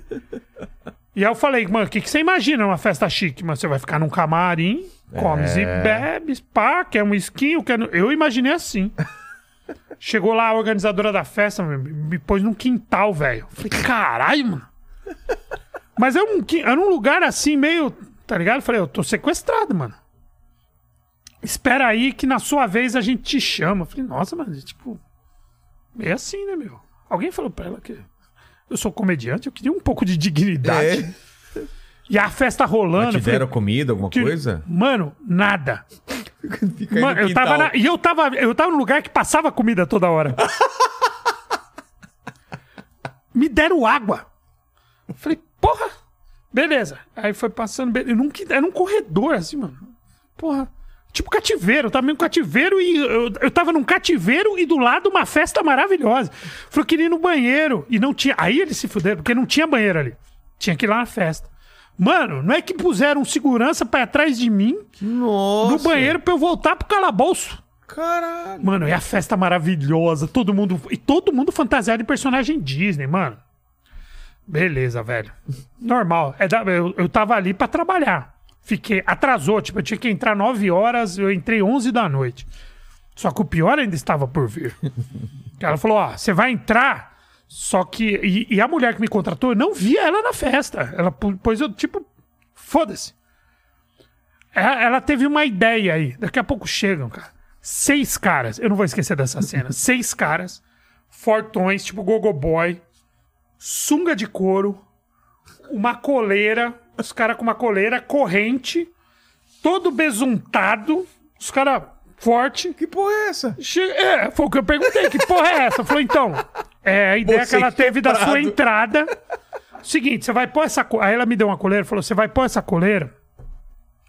Que é, como ele não sabe ter comediante, vai ter uma cantora que ela vai. Uma cantora que a gente contratou que vai entrar de Cruella. E ela vai cantar música do 101 Dálmatas. E os caras vão ser. Esses caras aí, eles são os dálmatas. Que eu vi que a sunga dos caras era meio, né? Pintadinha e tal. Tinha um negócio aqui, a coleira dos caras lá. E você vai entrar como dálmata. Só que você vai entrar com a sua roupa, tipo, gordo pra caralho, os caras Malhado. malhado. Por que, que esse cachorro é um. Não é um dálmata, é um São Bernardo? Ó, porque ele é um comediante. Olha e aí a, a cantora vai te dar o microfone e você do nada. E os, e os convidados não sabiam também que ia ter. E do nada você vai fazer um negócio. Show de humor. Eu falei, então, isso aqui não tava convidado, combinado isso. É, ela teve essa ideia agora. E ela falou, então, eu tenho como convidar. Não, ela tá curtindo a festa. Ela falou pra você fazer. Eu ia receber depois da festa. Falei, então vamos negociar. Vamos fazer o seguinte: eu, eu, eu, eu não queria pôr a coleira. eu vou no meio do, Eu vou no meio dos caras, sem a coleira, entro junto com os caras e aí ela me dá o microfone. Mas não tem como ela me apresentar, não tem como. Eu trouxe uma trilha aqui. Não, não, não. Ela não vai te apresentar, porque é surpresa se ela te apresentar. Você tem que falar, boa noite, gente, eu sou comediante. E começa. Aí ela, aí ela fui negociando, cara. O, o, o, mico, assim, o, ni- o nível de vergonha que eu ia passar. Eu consegui tirar, tipo, 10% da vergonha. Eu só consegui tirar a coleira, na Tirou verdade. a coleira. Não. E aí eu fui, mano. Entraram os caras fortão. Aí entrou a Cruella. A menina cantava pra caralho, cantora de musical. Tudo, tudo muito bem organizado lá. Fora o stand-up, o bagulho era da hora. Pá, a menina cantando pra caralho. Ao vivo, a galera vibrando. Porra, uma Cruella. Aí entrou os fortões. Porra, os caras gigantão, mano. Os puta cara besuntado. E aí entrou eu, o gordo no meio dos caras. Pá, não sei o quê. E eu, o que eu tô fazendo aqui, caralho?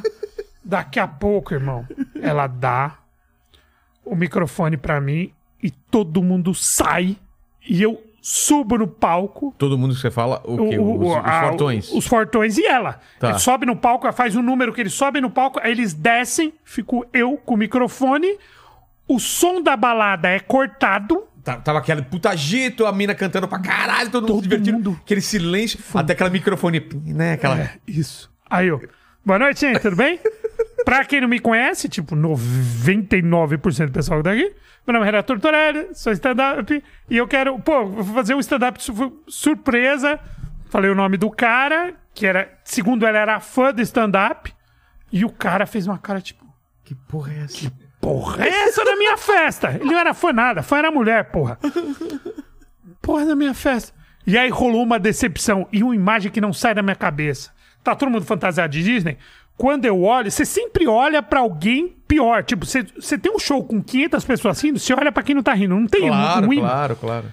Eu olhei pra um cara fantasiado de chapeleiro maluco. Aliás, uma fantasia muito boa. O chapeleiro maluco, puto! Ele segurou a porra do chapéu, olhou pra minha cara decepcionado. Chapeleiro maluco, pô, mas todo mundo, as princesas, as minas que tá de prima, princesa da Disney é sinônimo de alegria, as Claro. princesa pistola pra caralho. Cinderela quase me jogando a porra do sapatinho. Mano, o bagulho tá louco. E eu tinha que fazer meia hora, velho. Nossa, cara. Cara, eu comecei a fazer. Foi ficando constrangedor. Ninguém ria, ninguém interagia. E o pior é quando dá o silêncio, o silêncio ele dura cinco minutos, porque depois as pessoas começam a cagar pra você e conversar. É. E não sei o quê. O DJ não sabia o que fazer. Aí ele colocou uma música bem baixinha, assim, pra...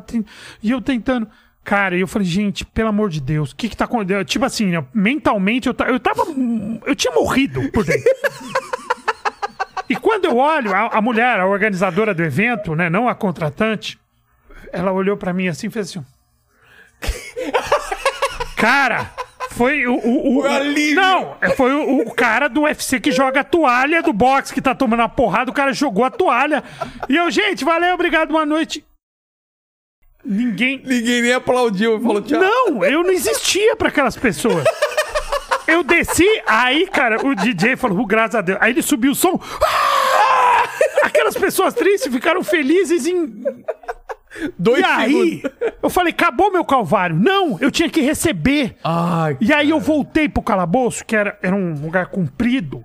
E aí formou uma fila de as pessoas que trabalham, porque assim, os garçons, aí tinha as princesas da Disney, as contratadas. Sim. Tinha as princesas, tinha o pessoal, tinha o pessoal que foi fantasiado, só que tinha ator, tinham atores que foram, então os figurinos todos muito loucos. Então a recepção era era o Mickey e a Minnie, aí tinha a princesa não sei o que que trabalha, mano.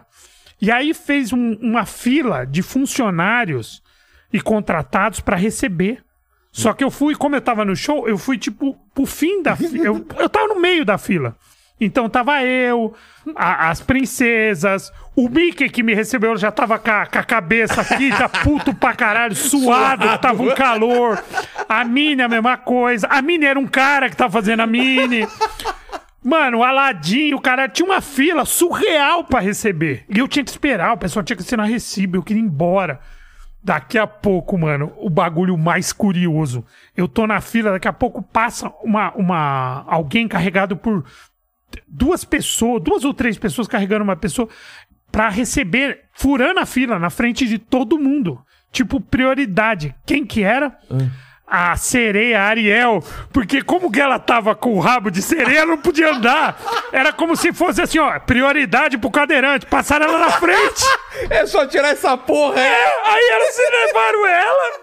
Ela assinou o bagulho, tipo, ela tava de sereia, tipo, prioridade, tá ligado? Sou metade peixe, É, metade peixe. levou, recebeu a porra da Ariel, saiu, os trouxeram... O Ariel vai tomar no cu! a gente Tomar tá no cu, aqui. Ariel. Nunca, mano, minha filha, eu nunca assisti Pequena Sereia com ela, só de raiva. E eu fui pra casa chorando esse dia, falando, mano, eu nunca mais preciso num palco de comédia, velho. Sério, Me nesse, senti mu- nesse Mano, Hoje é engraçado, mano, mas fui- eu fui muito humilhado. Recebi meu dinheiro no envelopinho, puta cachê do caralho. Mas, mano. Mas não tipo, vale a humilhação, né, foi cara? Muita humilhação, cara. Cara, aquilo não acabava nunca, mano. Mano, eu preferia estar com tortura chinesa, os caras enfiando agora na minha unha do que tá ali falando pra aquela gente, mano. Caralho, Capitão Gancho, putaço. Você tem uns. Tá, li- cê Umas tá ligado? imagens que você lembra Mano, agora. o chapeleiro maluco, velho. Mano, o cara ia me pegar, velho. Se eu ficasse mais cinco minutos, eu ia apanhar, velho. O bagulho é foda. Ô, ô Lene, o que, que o pessoal tá perguntando aí? Depois passa umas perguntas aqui no meu Adas. Eu aí, mandei cara. umas perguntas aí pra você. Manda, manda aí. O, o... Já passou. já- o, o- você, como DJ, já. O DJ não passa umas coisas dessa, né? Passei uns Não, mas você coloca música e a galera gosta de música. Mas é, já cheguei em festa, assim, que o cara vinha e pedia, tipo, não tem nada do da Jovem Guarda aí pra tocar. E você não tinha nada. E eu não tinha nada. Uma vez eu fui tocar numa festa, o cara queria ouvir Echo in the Bunny, mas ele ficava toda hora, cara, toca essa! E eu com o repertório aqui, não, agora você vai tocar essa aqui. Foi desastroso. Nossa, cara. Na DJ se lasca também, É filho. mesmo? É, porque se, e se na hora que você entra a pista fica vazia? A pista tá boa, você entra. É o DJ Cajado, né? É, É. o DJ Moisés abriu o mar vermelho. É, o doutor Hélio Luan aqui, cara, ele falou, ó, sou seu fã, tô com saudades dos seus shows. Ô, valeu, mano. Nós. E aí, como você tá contando as histórias do- dos piores lugares, né? O Luiz pediu pra perguntar qual foi o lugar mais legal, assim, que você fez um show de stand-up. Ah, cara, eu pisei muito palco bom. Graças a Deus, assim, que do circuito, eu pisei nos, nos melhores Festival, palcos. né? Porra, eu fiz. Virada. É, sabe, Risorama eu fiz, fiz Comédia em Pé, fiz Clube da Comédia, porra, fui, a comédia, fui pro Japão. Porra, eu fiz muita. A gente papá perrengue, mas fiz muita coisa boa. Agora, o mais surpreendente foi a primeira virada cultural que a gente recebeu o convite. E. E aí foi foda, por quê? Porque entre os comediantes, a gente conversava, tipo, a gente vai se fuder, né? Vocês estão ligados que a gente vai se fuder, né? A gente vai fazer show no Vale do Engabaú. Mano, ninguém vai assistir, mano, porque a gente fazia show em teatro, É. em bares pequenos. Mano, vamos, vamos ficar juntinho, vamos se fuder junto. Eu lembro que o o Danilo, gente, ele falou, mano, vocês estão ligados que isso daí não dá pra ter expectativa nenhuma. E, na hora que eu fui fazer um show, meu horário acho que era 11 da manhã, 2 da tarde, eu não lembro. Cara, nós fizemos shows. Show, eu acho que, se eu não me engano, 30 mil pessoas. Nossa. Era um absurdo. 30 mil pessoas, Vale do Angabaú, parecia um grande teatro, porque as pessoas riam no momento, no time, aplaudiam. Porque a gente falou, mano, como que é a comunicação com- só com o sistema de som era, era tudo muito bom. E a energia era muito bom, e o momento da comédia era muito bom. Depois eu fiz outras viradas culturais muito legais, depois de virada do interior, fiz show solo. Porra, eu lembro que eu fiz um show solo em São Carlos, que o teatro encheu, colocaram um telão na praça, no- na porta do teatro, e teve mais umas, tipo, umas 200 pessoas me assistindo pelo telão. E, e isso me atrapalhava, porque é, dava um delay, né? Porque a galera ria no teatro, depois ria, depois, mas, mano, uma delícia. Uma onda, né? de- Uma onda. Então, esse show foi muito foda. Absurdo, não pra mim, né? pra classe, pra comédia. Não, de, pelo de- que ela significou, né? Porra, eu- acho que foi emblemático. Também acho. Ah, e depois eu fiz as outras viradas culturais. Tinha 8 mil pessoas, 10 mil pessoas. E, mano, e- Mas e- essa daí. Porque foi quando eu vi, falei, cara, o stand-up venceu. Esse negócio de stand-up elitista, é humor para poucos. Cara, eu tô aqui no Vale do Angabaú com uma galera muito foda. Eu tô no Vale do Angabaú fazendo show pra, porra, milhares. É. De graça. Isso foi Não, muito foi- foda. O lance de, de popularizar, né? O, o, o, a, a Josi aqui falou de uma coisa que eu tinha esquecido de puxar aqui contigo, cara. Você tem um passado aí no jeito moleque. Que, que história foi essa? Fui Que- cantor de pagode, Só, velho. só fala aqui, ó. Você foi, foi do jeito moleque, canta um samba aí pra gente. Mas antes de cantar, só dá esse Não, antes aí. de cantar é foda. É, dá uma. É, não, o que acontece é o seguinte, eu... eu... Porque a gente ouve sua voz, pensa, claro, que ele foi cantor também, né? Óbvio, que- como, como não? Cara, acontece o seguinte, é... Em 90, e- olha, 97, Nossa. tinha o boom do pagode. E eu tinha uma banda de rock. No boom do pagode tinha uma banda de rock. Acabou a minha banda de rock. Né? A gente acabou uma banda de rock. E aí, pô, fiquei um tempo e tal. E aí comecei em pagode. Eu gosto de pagode. Comecei em samba tal. E os amigos, vou montar. Aí a gente tinha um colega lá que tinha um barzinho, cara, em frente a uma faculdade. Faculdade, de- acho que São Marcos, aí, em Ipiranga, perto do Museu do Ipiranga. Ô, eu queria que vocês fizessem um, um samba aqui numa sexta-feira, mas a gente não tem um grupo. Não, traz uma galera. E foi muito legal. Foi muito foda. Os caras, meu, vamos brincar de vez em quando, vamos no boteco, não sei quem. Só que isso foi ficando. Eu sou um cara, eu sou que nem você nesse sentido. Eu não sei fazer os bagulho pra brincar. Vamos fazer direito? Aí eu falei, vamos fazer direito? Vamos. Vamos pôr uma caixinha melhor, vamos. Só, só uma coisa, enquanto ele fala aí, por favor, você acha uma foto pra gente, pra colocar, porque é muito engraçada essa foto. Como que ele procura? Renato Tortorelli, jeito moleque. Coloca eu vou Renato estar. Tortorelli, jeito- Vamos ver o, o cabelo dele. É, meu pra- cabelo, nossa senhora. Um cruzamento de Péricles com Belo, mas tudo bem. Puta que pariu. Parece um ovo de Páscoa. Tudo brilhante. E aí, velho, eu peguei e falei assim, mano, vamos fazer um negócio de verdade? E era uma molecada. Tinha uns caras de 15, 16 anos. Eu tinha 25, sei lá. Vamos. E aí eu fui fazendo. Fui meio que. pro- Aqueles caras que não estavam afim de, de fazer a parada de verdade foram saindo fora, fui entrando. Foi outro. Enfim. Eu sei que em antes de um ano, antes de um ano de grupo, a gente já tá tocando numa casa muito foda que chamava Rainbow. E a gente fazia o, o pagode da 105 FM, a gente fazia abertura. Nós estreamos lá fazendo abertura pra Exalta Samba. Caramba. E a gente tocou velho. por lá três anos, enfim. E o grupo, ué, a gente foi. fo- Era o grupo Jeito Moleque. Era a primeira formação. Tem nada a ver com o Jeito Moleque que tá aí hoje. Eu dei o nome de Jeito Moleque. Da onde você tirou Jeito Moleque? É uma música do Zeca, do segundo disco do Zeca Pagodinho. Eu tirei de lá. Patenteei na Sul América Marcas e Patentes o nome. E comecei, começamos, pá! Só que, meu, eu, eu tocava no escritório junto, eu tinha escritório de despachante que era do meu pai, meu pai faleceu. E eu tava. E eu, não, e eu tocava à noite, só que o negócio começou a ficar muito sério. Tipo, eu tocava à noite, trabalhava de dia, porra, tá- tava morrendo, tio. E chegou uma hora que, pô, a gente tinha tomado um pelé de um, de um empresário, só eu corria, é muita gente pra você cuidar. Eu encabeçava tudo, não quero mais. Aí em 2001, falei, eu não quero mais. Não quero mais. Beleza. Só que esse grupo teve uma história, saiu gente, entrou gente. E um integrante do grupo, eu, eu precisava levar um papel da Sul América Marcas e Patentes que a gente ia perder se não levasse naquele dia. E eu tava com muito trabalho no escritório, como eu falei. Tipo, eu não posso ir hoje. E aí eu assinei uma autorização pro cara levar esse papel, né? E o cara levou. E, e beleza.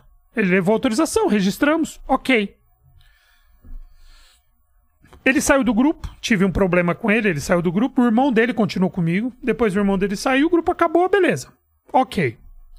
Depois de um ano que o grupo tinha terminado, eu ligo o rádio. Agora com vocês, Jeito Moleque. Caralho, como Jeito Moleque? E tocou a música dos caras. Falei, peraí, porra. Jeito Moleque, o nome é meu. É. Como os caras estão usando? Fui atrás. Consegui o telefone do advogado dos caras. Eu, Não, nós temos, nós compramos esse nome. Caralho, vocês compraram de quem, tio? Nós compramos, falou o nome do cara. Falei, porra, mas ele não. Patente é minha.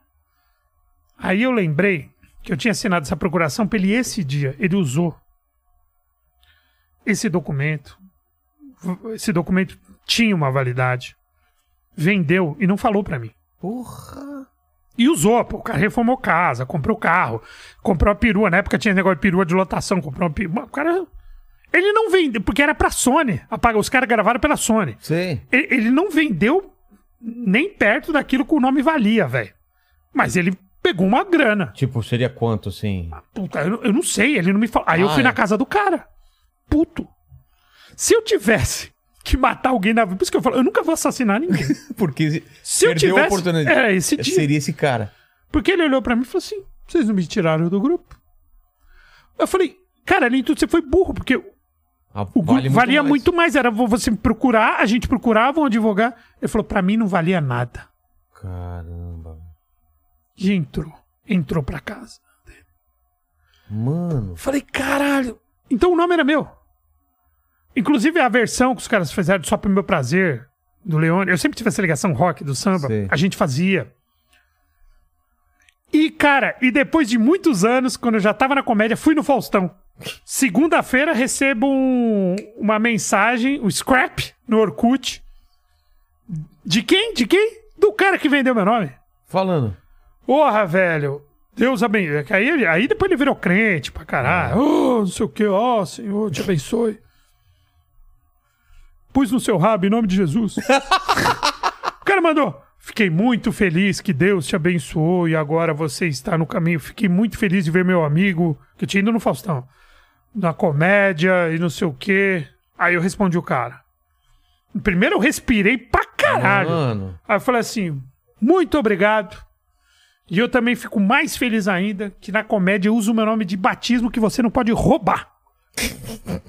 E eu nunca mais falei com ele desde 2008. Que filho da puta, velho. Você achou a foto pra falar em filho da puta? E eu prometi nunca mais pisar no palco, em nenhum palco, quando os caras fizeram, quando ele fez isso comigo. Nossa. Falei, mano, quer saber? Não piso mais num palco. E voltei fazendo comédia. Caramba, velho. Os caras parece que tiraram todas as fotos que tinha o Tortorelli aqui. É. Você não tem aí em algum Eu, lugar? eu, vou, eu vou ver.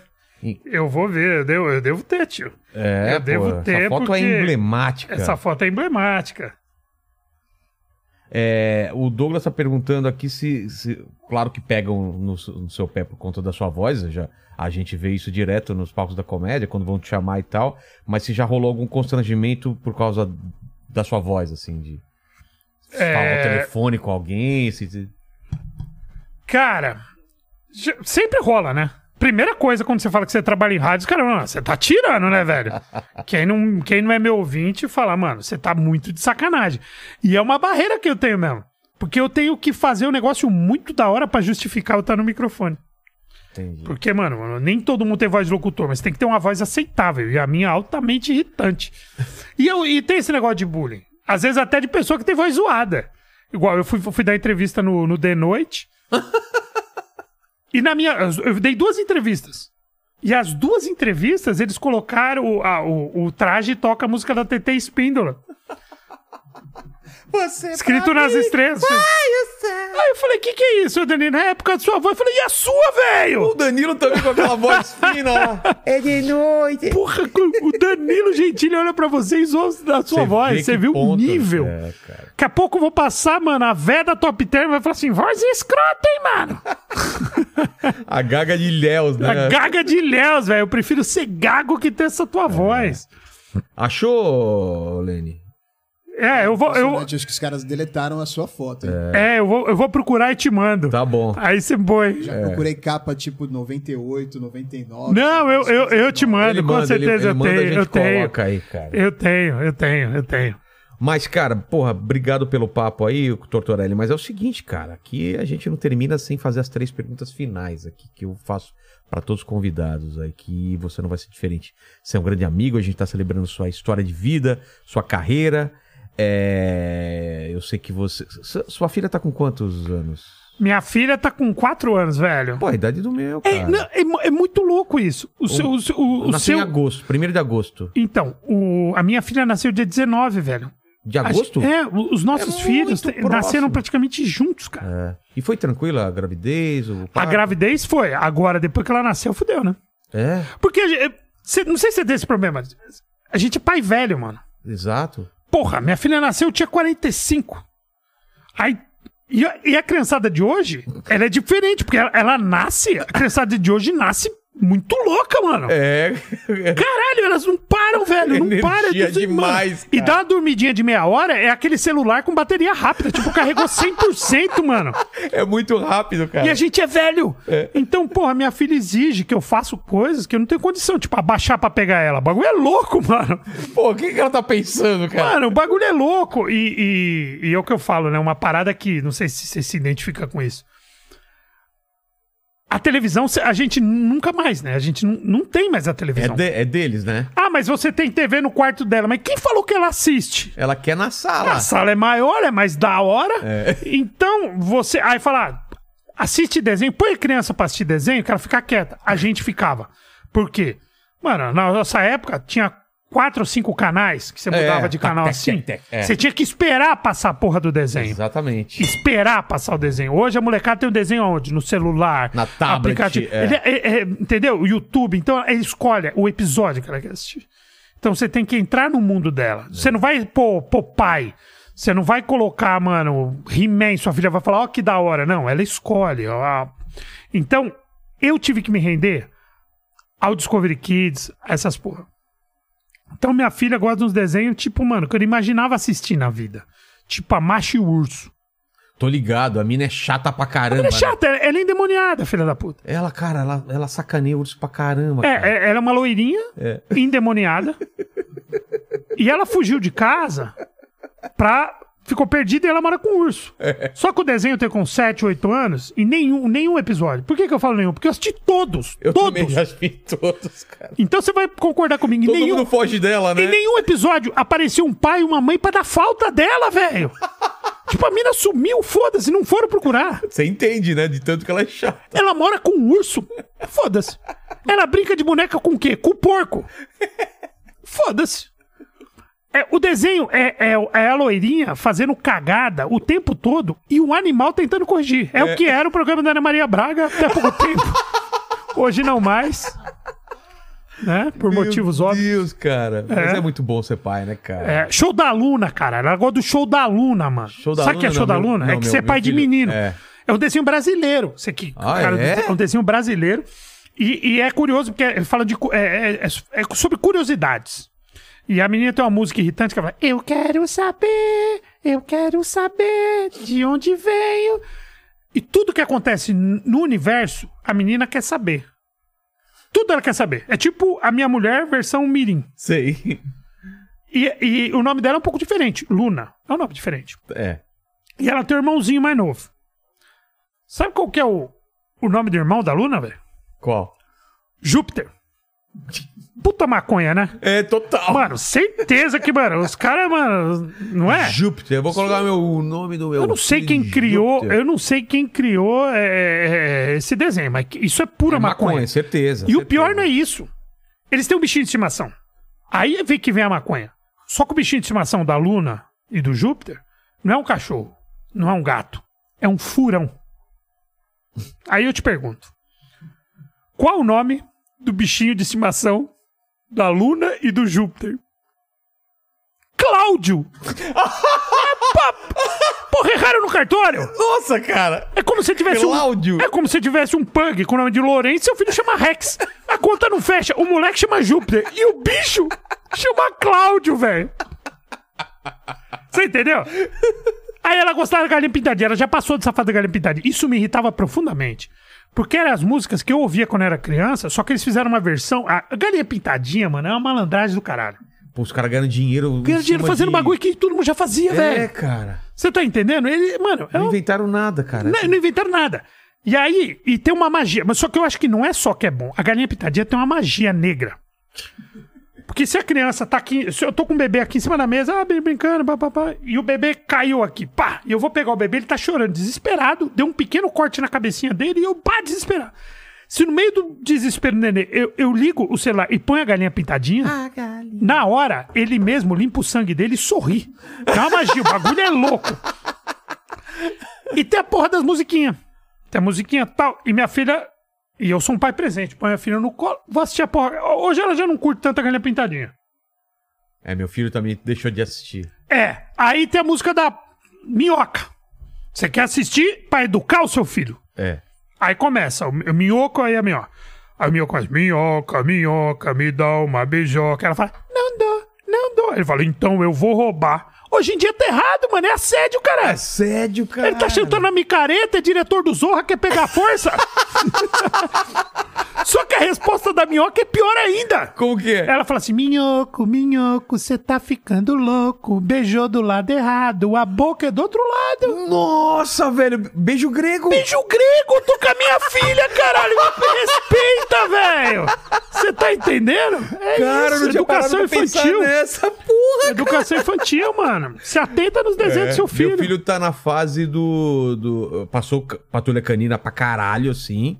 E agora tá assistindo Pokémon, cara. É, já tá no Pokémon? Tá no Pokémon, adora Pokémon. Minha filha adora terror. Tipo, E eu descobri que tem uma fatia, tem uma criançada que gosta de terror Ele e tem uma linha que- terror infantil. ele gosta de tudo que é episódio de Halloween, ele adora. É, é, tem o terror infantil. Então Qual tem um, é? um- Mano, tem vários canais bombados de uma galera que faz terror infantil. Como assim? Então tem o Chuck, tem o. O. O It.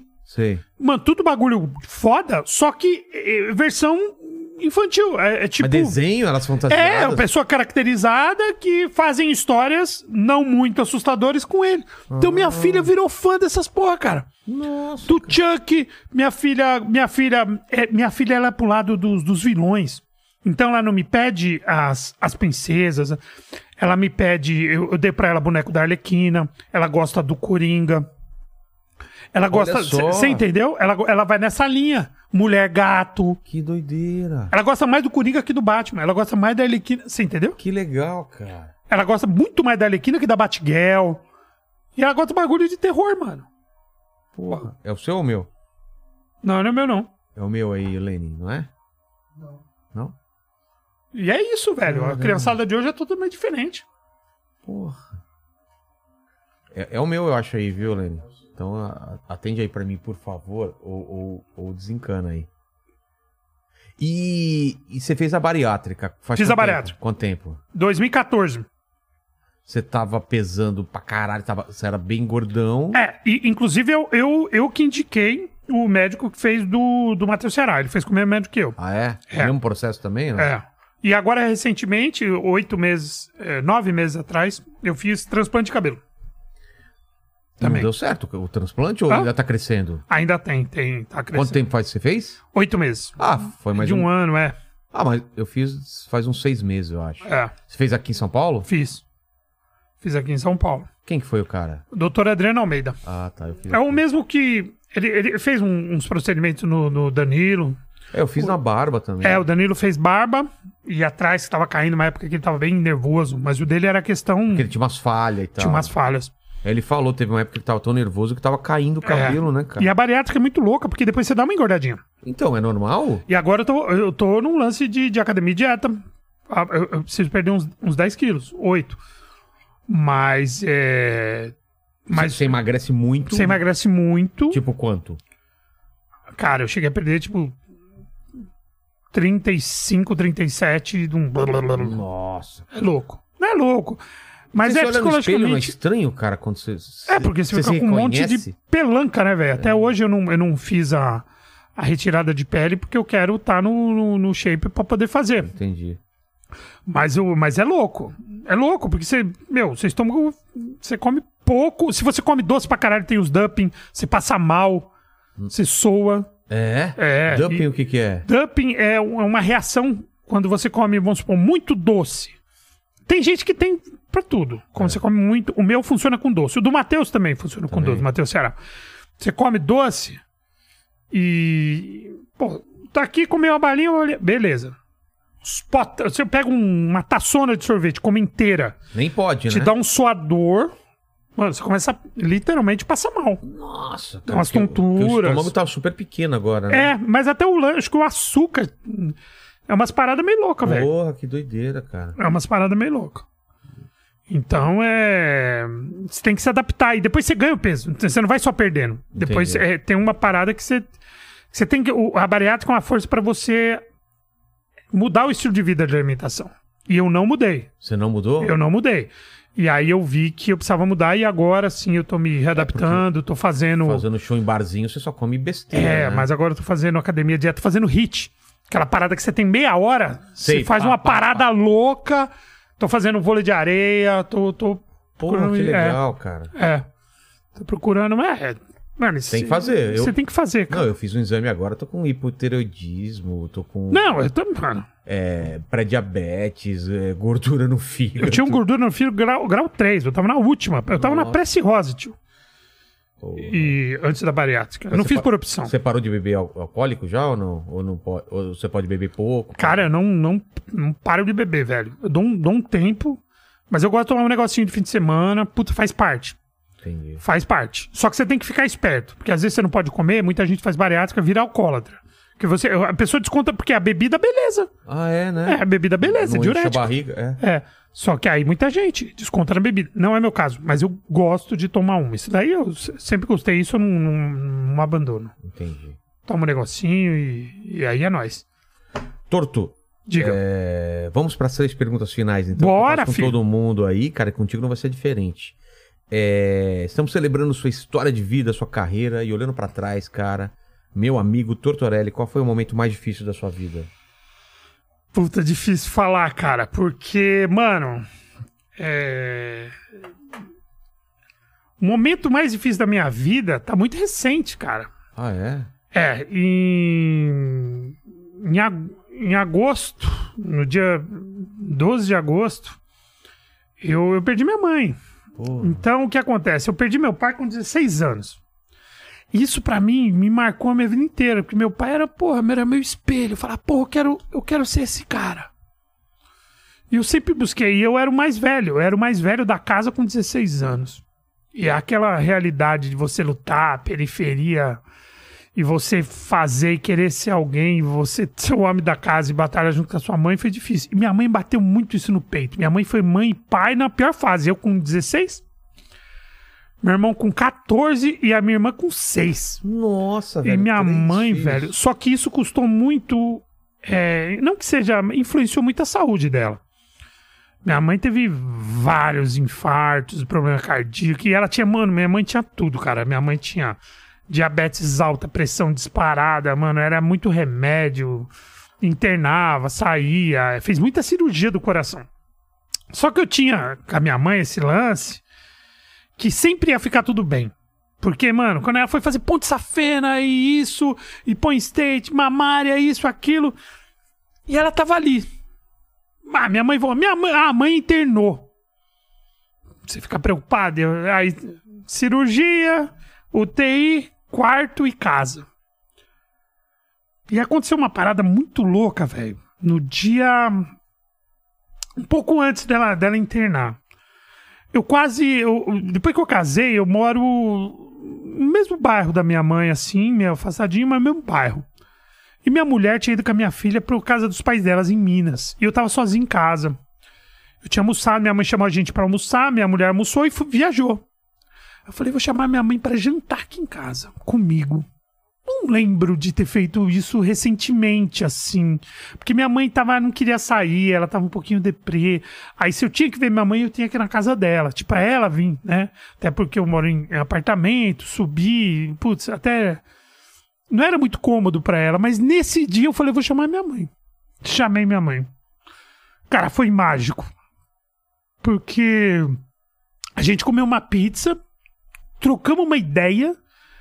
E minha mãe não tem muito paciência. Meu irmão puxou muito isso dela, de assistir filme. Ela não tem de sentar, assistir. Eu amo. Minha mãe não. Tá sempre E- fazendo alguma coisa. É, aí esse dia eu falei, mas vamos assistir um filme? Minha mãe falou, vamos. Eu falei, caralho. Aí escolhi uma parada que eu tinha gravado, que eu falei, mano, isso daqui ela vai gostar muito. O dia que ela vier em casa, tem que ser algo que, que, que prende a atenção dela. Aí tinha um filme que era um documentário sobre a Celi Campelo. Minha mãe era muito ligada em Jovem Guarda, ela é fanzaça do Roberto. Quando ela fez 70 anos, cara, eu contratei um cara que era um, um puta de um cover do Roberto, assim, um cara. O cara muito foda que, que ele pôs voz no, no, no filme do, do, do Chacrinha. Pô, Quando o Roberto Carlos entra, o Roberto Carlos não quis pôr a voz, ele fez a voz, ó, você tá me dando um nível. Porra, eu levei no aniversário da minha mãe de 70 anos. E fazia pouco tempo, minha mãe tava com 71. Era o documentário Celi Campelo, minha mãe assistiu comigo. Mano, legal, porra, tomamos um negocinho, assistiu comigo. Tomei minha cervejinha, ela tomou a aguinha dela, assistiu inteiro, gostou, foi comentando, porque eu não tinha referências, ela foi comentando e tal. Ela não sabia que a Célia Campelo tinha morrido. E ela, porra, e tal, e a irmã dela, enfim. Foi legal, adorou. Falei, vamos assistir mais um? Porra, era quase meia-noite. Falei, minha mãe, vai que você quer assistir mais um? Ela, põe mais um filme. Falei, mais um Nossa, filme, cara. cara? Eu não, Não lembro é de ter assistido um é. inteiro, cara. Aí eu coloquei minha mãe uma peça do Paulo Gustavo. Ele tinha morrido recentemente. Que ela não tinha assistido. Ela E falou: é- ah, esse é o que? É, é o que faz. demais, a- né? Aí assisti e falava de mãe, né? É. A mãe, a, e a minha mãe era assim, cara. Minha mãe era muito apegada. Todo mundo debaixo da saia dela. Minha mãe nunca teve. Ela chorou muito no meu casamento, que ela falou: Meu, vou perder meu filho. Eu falei: Não vou perder, vou morar no bairro. Não, mas você não vai ficar. no-" E realmente a gente não vai muito Claro, mesmo, né, claro, meu? acaba- Pela correria. Assisti uma mãe uma peça e eu senti que ela tava de boa ainda. Era uma e pouco da madruga. E eu falei: Mãe, vamos descansar agora, né? Ela, vamos. Aí pus ela pra dormir na minha cama, né? Que minha mulher não tava, cama de casal. É mais baixinha pra ela ir no banheiro. Ela já tava já com mais dificuldade a perna dela, beleza. E eu fui dormir no, no, no outro quarto, no quarto da minha filha. Dormi na cama da minha filha. Acordei de manhã, fiz o café da manhã falei, ah, minha mãe tá em casa. E eu senti que ela não tava bem. Tá tremendo e tal. E beleza. Aí, pô, e ela ah, não, tá tudo bem. Eu geralmente acordo assim mesmo. Toma um café, não quis tomar um café um pouquinho e tal. Ficou em casa. Aí no médico, não, daqui a pouco tô bem. Ah, eu preciso deitar, descansar um pouco. Deitou. Eu falei, vamos almoçar? É, demorou, chegou lá com preguiça, comeu um pouquinho mais, tá comendo um pouquinho antes, o que e tal. Ah, eu queria ir pra casa e tal. Meu irmão, meu irmão foi lá, peguei, desci com ela. E ela foi pra casa. Falei, mano, mãe não tá legal. Ah, mas ela não tá legal, mas ela, pô, não sei o que, vou medir a diabetes dela, que, mano, era disparada a diabetes dela. E aí, meu velho, meu irmão me liga à noite e fala, mano, a mãe não tá bem, vamos levar ela pro hospital. Eu falei, tô indo aí, perto. Fui, levei minha mãe é, com ele pro hospital, só podia entrar um, entrei com ela, né, meu? Entrei com ela no hospital e tal. E aí, ela teve que internar, ela não queria internar. Falou, meu, se eu entrar aqui, eu não saio. Eu falei, mano, que é isso? Ela Mas entrou, falou isso? falou. Eu falei, mano, 300 vezes. in- Internou, cara. Internou e ficou lá eh, uma semana e tal, e ela ia ter alta. Ia ter alta, vamos fazer só uns exames, ela vai ter alta. Aí, mano, deu uma complicação. Aí ela, e ela que ela não teve um, um infarto. Minha mãe teve um, ela tinha tido um princípio de AVC e tal. E ela tava com problema no fígado, porque minha mãe começou. Ela, por que, que ela foi pro hospital? Porque ela tá soltando muito sangue. E aí foi, conseguiram estancar, tudo, não sei o quê. Mano, aí próximo dela, dela ter a alta, ela teve um infarto. Aí ela foi pra UTI. Visitei ela no UTI, lúcida. Falou, ó, a mulher falou, amanhã ela vai pro quarto, de novo, ela vai pro Boa. quarto. E minha mãe olhou seguro e falou, me tira daqui. Ainda meio assim, né? de UTI, ela tava, tinha saído da sedação, não tava muito em si. Eu falei, mãe, imagina, saí de lá felizão. Falei, porra, que do caralho. Me deixaram entrar na UTI. A mulher falou, mano, amanhã, depois ela vai pro quarto e já era. Infelizmente, o que ela precisava fazer o procedimento, ela não vai poder fazer que ela não tá forte o suficiente, mas ela vai pra casa, vamos dar uma recuperada nela e ela faz. E aí ela piorou nessa. Dois dias depois. Depois e. E aí ela. E aí foi um boletim bom, um boletim ruim. E eu fazendo mil coisas, cara. E nisso a minha esposa, óbvio, já tinha voltado e tal. E a rádio não podia parar, fazendo programa todo dia, convivendo com os boletins. Teve um dia que eu saí, cara, que o boletim, de- eles não tinham dado boletim. Aí o É, boletim não ela- era ela- nada. Ela ficou quanto tempo nesse, nesse período? Aí, cara, mais Dias? uns, qua- é, mais uns quatro, cinco dias. Tá. Aí, aí ela, coma, coma, coma, tá sedando pra tirar do coma, puta, voltou. Aí um dia o, o boletim não tava nada bom. Eles demoraram muito pra soltar o boletim. Aí nesse dia eu falei, mano, pedi, pedi oração, mandei mensagem no grupo dos amigos. Falei, gente, quem tiver, tá bom. E eu deitei.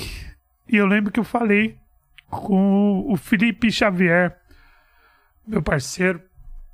Ele teve a confraternização dos caras. Porra, você vai vir? Eu falei, não vou, que minha mãe não tá bem. E eu, eu não tô com pressentimento bom. Era umas oito da noite. E aí eu fui deitar. E quando foi uma, uma e pouco da madruga, toco o telefone do hospital. Ah, vem aqui que ela deu uma piorada. Eles não falam que, que morreu. Deu Ah. uma piorada. Só que aí passei no meu irmão falei, mano, você tá ligado, né, velho? E aí fui, é isso mesmo, cara. E, porra, foi muito difícil, assim, porque do meu pai eu tinha uma rede de apoio, porque eu tinha tios, eu tinha pessoas que cuidaram. Porque o problema, quer dizer, É muito difícil lidar com a morte da mãe, então, pô. Só que eu tive que bater de frente, cuidar de tudo. Liberação e tal. Nossa. Cara, e é muito foda. É, é reconhecimento, tá ligado? Eu falo, porra, e. Só que eu tive que ser forte, porque no outro dia. Isso foi numa quinta. Enterrei ela numa quinta. Sexta-feira os caras falam, mano, quer vir segunda-feira pra rádio. Falei, se eu ficar em casa, eu vou pirar, irmão. Falei, vou trabalhar, vou fazer um programa de humor. E fiz. Nesse dia a gente recebeu de convidado latino. Aí ele, porra, quero gravar um vídeo com vocês. Com a coreografia da minha nova música. Os caras olharam pra mim, mano. Mãe do cara morreu ontem, caralho. Falei, eu faço. E eu fiz. Tem no meu Instagram. Minha mãe morreu no dia 12 de agosto. Dia 13 de agosto eu fiz um vídeo com a dancinha com o cara o caralho. Estreiei na Transamérica Sport um programa que existe lá, que eu, eu entrei. Dia 13, os caras, mano, você não precisa fazer. Eu falei, eu preciso. E mergulhei no trabalho. Só que me criou uma casca, tipo, mano, o pior já passou. Não tem mais a porrada que eu vou tomar, entendeu? Então, é. Não dá pra você comparar a perda do pai e a perda da mãe, mas o momento foi foda. Entendo. O momento foi foda. Então, eu acho que esse foi o. Disparado, assim, o, o pior momento que eu não consegui ainda. O que que acontece? Eu tô fazendo tanta coisa, trabalhando com tanta coisa, que eu não tive o tempo do luto. Eu não, eu não tive. É, De vez em quando eu tô de boa, aí ele vem, aí eu sofro e vou trabalhar. Entendeu? Então eu acho que nas minhas férias, eu acho que a ficha cai. Mas é uma parada, é uma parada é, muito louca, cara, porque. É. Você acha que não vai acontecer? Putz, o médico chegou e falou: Você sabe do caso da sua mãe, né? O médico falou pra. Na verdade, nem falou pra mim, falou pra minha esposa. E os filhos sabem o real, a real situação. O cara pegou todos os exames e falou: Mano, a gente sabia que ela podia, que o coração dela tá fraquinho, que a diabetes dela tava. A gente sabia de tudo. Mas você acha que, mano, você tem ela como o Highlander, mano. Sempre É. vai, ela vai dar volta por cima, tá ligado? E aí, porra, e aí foi, foi isso que, mano, é disparado o, o, o pior momento da minha vida, mas que tá me dando uma casca pra eu, pra eu lutar. E nisso eu agradeço a Deus ter minha filha. É, nessa Que ela é, mano, claro, a minha mulher que me dá toda a força, mas minha filha é. Se, se acorda, porra, tô mal. Aí ela vem, cara, do nada. Pai, você vai brincar. Você fala, mano, é Abraça, isso. beija, é. é. isso. Entendeu? Porque é nisso que minha mãe se apegou. Pra ela tocar a vida dela. Claro. Que quando meu pai morreu, ela tinha 39 anos, cara.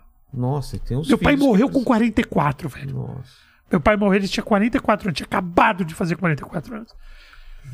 E aí que entra o negócio de qualidade de vida, por que, que eu tenho que me cuidar, fazer exercício? Porque tem histórico da minha família. E tem sua filha. Não, e tem histórico da minha família que eu não tenho. Ah, o cara morreu com 90, meu avô. Não, meu avô mais velho morreu com 72.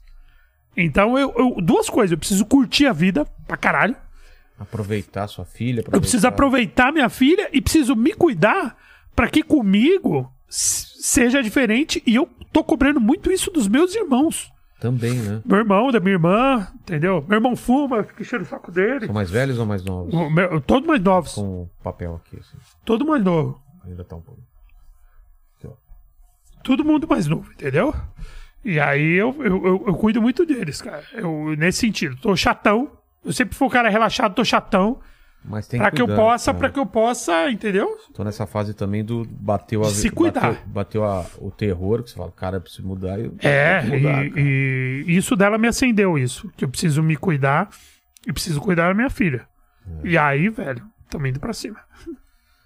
Cara, mas puta, graças a Deus você teve essa noite com a sua, com a mãe maravilhosa. Parece Cara, foi um era- sinal de era Deus. Um sinal, cara. Era. Mano, Eu acho que a Deus. mãe sabe também, né? Eu acho que sim.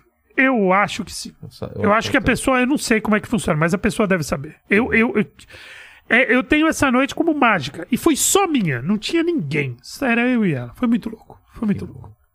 A segunda pergunta tem um pouco a ver com isso que a gente tá falando, cara. Que é É. sobre morte, que a gente vai morrer Sim. um dia também, mas espero que a gente se cuide. Demore muito, muito tempo pra isso acontecer. Mas esse vídeo, assim como todos os outros vídeos que você tem de humor, de comédia, de stand-up, vão ficar pra sempre na internet. A pessoa pode voltar aqui, daqui 200 anos, e querer saber qual seria seu epitáfio, as suas últimas palavras de Renato Tortorelli. Aí vai entrar o samba de novo. Uma frase do grande Fundo de Quintal. É, numa música dele, o título da música deles. O show tem que continuar. Acho que é isso. Eu queria mesmo, o show tem que continuar. Por quê, mano? É tipo assim, mano, curtir, partir, mas, mano, é a mensagem do Viva, mano. Aproveite. A- a- o programa nosso do Conectado, a gente tem muita notícia da galera que. Mano, tá virando moda, mano. Os velórios, os caras tão pagode, chopp. Ah, é? Mano, tem muito caso assim. A galera que vamos colocar uma cerveja, os caras põem barril de chopp no velório. Não quero. Mano, vai. E no Brasil, não é? Ah, não aconteceu na Tailândia. Os caras estão. Dois barris de chopp, o outro tinha um Vamos grupo celebrar- de pagode. celebrar Celebrar. isso. Porra, eu acho que de repente eu falar, eu quero isso. Eu quero que a galera. não- óbvio, às vezes. às- Ah, vamos fazer pelo desejo do cara, mas nós não estamos à vontade. Não é Isso assim a vida. natural, é. Mas eu quero que as pessoas, pelo menos, brindem. Brindem a, a minha vida que eu tive. Pegue um, um vinho e fala, ó, essa vai pra ele. E o show tem que continuar, tipo, sigam. Porque esse é o, é o recado que eu tô recebendo agora. O, o show tem que continuar, o meu show tem que continuar. O meu show no palco, no rádio, na vida. Apesar do lance da minha mãe. E eu acho que é o mesmo recado que eu deveria pra, pra galera. Parente, amigo, galera da comédia. Eu acho que é isso, mano. Sigam. Façam com que o show continue, porque o, momento a cortina vai fechar pra vocês também. É. E o mundo precisa muito disso, né? O mundo precisa disso. a gente tá vivendo, esse problema da pandemia, cara.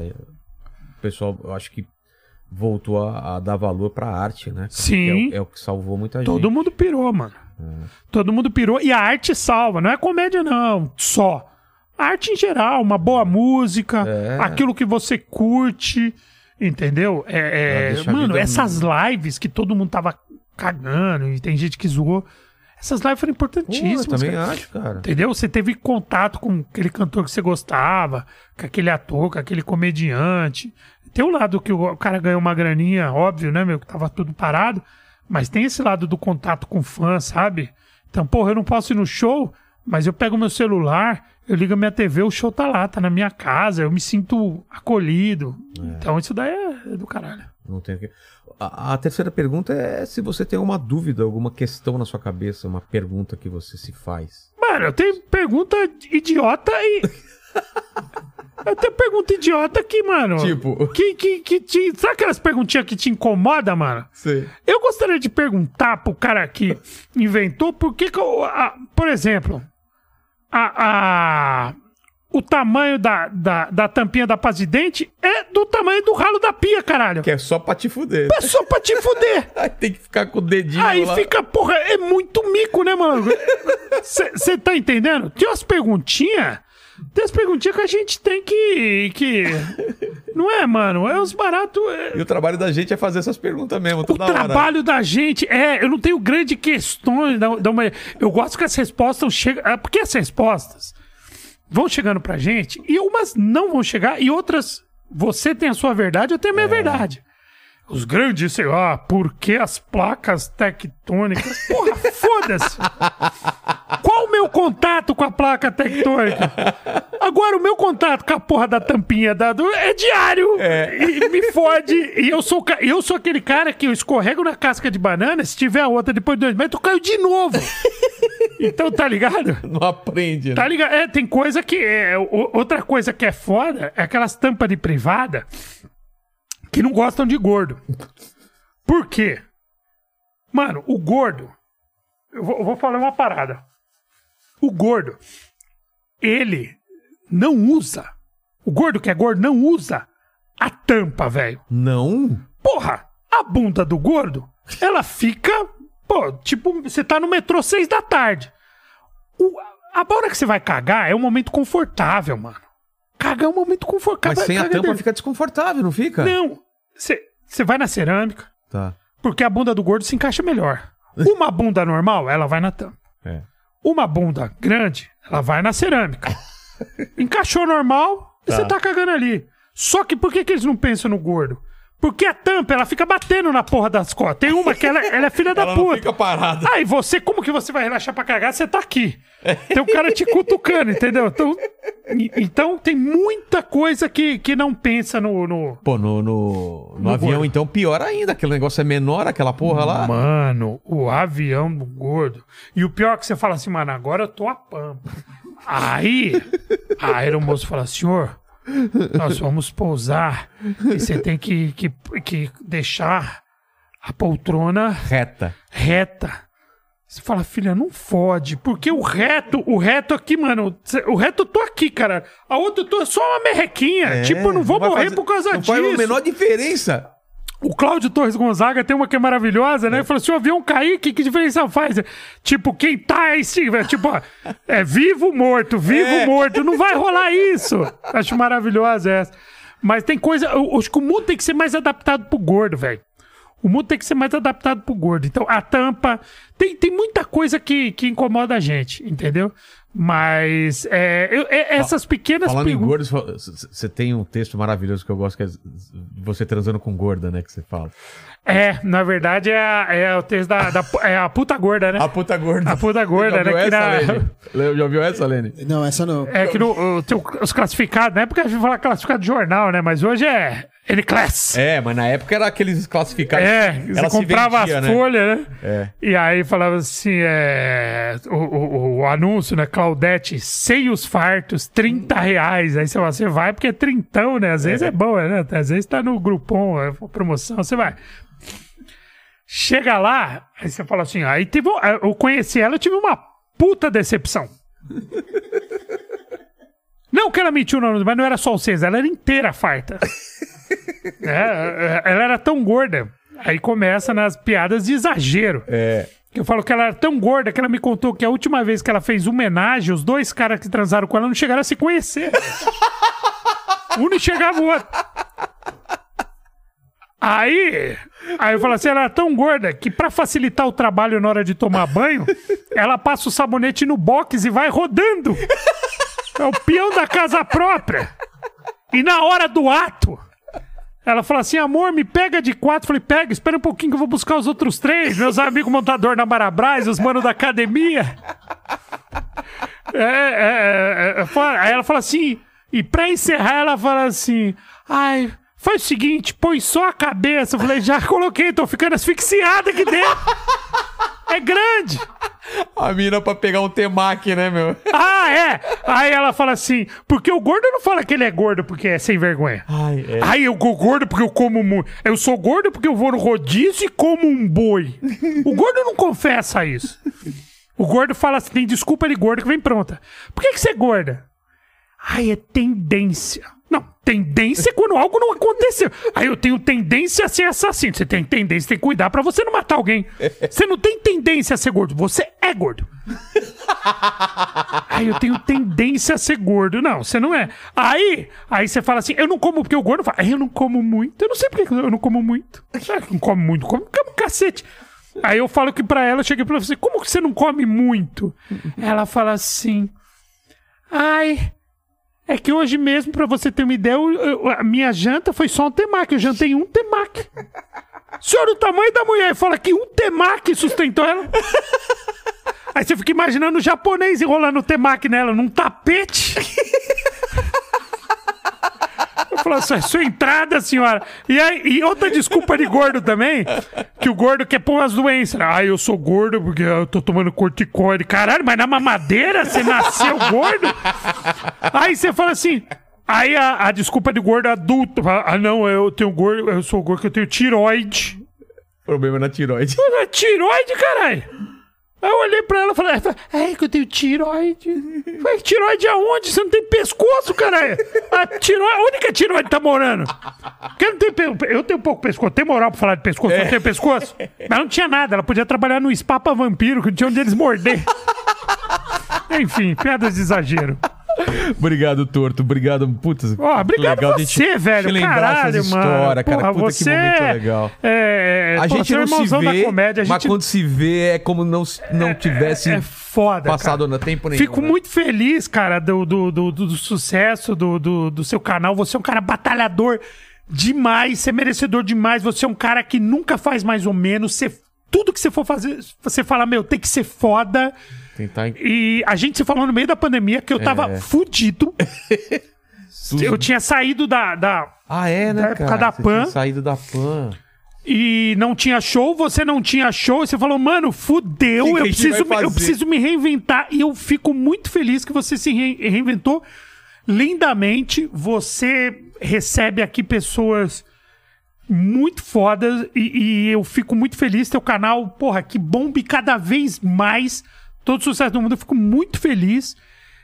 Sem contar que é o melhor cenário dos podcasts do mundo. Pô, isso daqui é Vamos da hora. do mundo, né? Do mundo. Tipo muito Chico Lang. Do mundo. Corinthians, um, dois... 8 a 0 E você, corintiano, também? Vai, Corinthians, é nóis. Vai Corinthians, cara. Tomara que esse ano que a gente tá falando aqui seja melhor pra nós. Tomara que já esteja sem o Silvinho, né? Sem o Silvinho, o nosso sei. querido. É, o nosso Vamos querido profetizar estagiário. aí, Vamos né? profetizar. Será? Não sei. Redes sociais. Ah, claro, o Tortorelli no O Instagram. Tortorelli. O Tortorelli, segue nós. Tô com um projeto muito legal que chama Velhos de Guerra. por isso- É, eu vi, Velhos cara. de Guerra. Peguei Os os, veião das comédias. é, os parceiros. é, claro. Sabe aqueles caras que você quer estar junto, mas você não pode porque os caras estão casados, fudidos? É. E aí, vamos inventar uma desculpa, vamos fazer um show. Então, eu, Rafael Marinho, Fábio Gueré, Daniel Pinheiro. Como eu falei, tô tentando me recolocar no cenário e tem sido isso, pelo menos pra gente se divertir e tem sido muito legal. Então, arroba Velhos de Guerra, segue nós. Arroba o Tortorelli, que aí tem os projetos que eu tô, rádio, Transamérica, Conectados, conectados, hashtag da bola pra galera que curte futebol. Tô no roteiro de umas paradas aí que tá pra, pra começar e que, se Deus quiser, a gente tá com, com muito trabalho Boa. e, mano, é nóis. E tamo junto. Tamo sempre. junto. Precisando, é nós.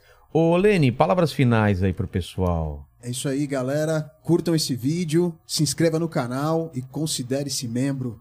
É, pra participar com as perguntas como foi hoje, né? Obrigado, gente. Até mais. É nóis.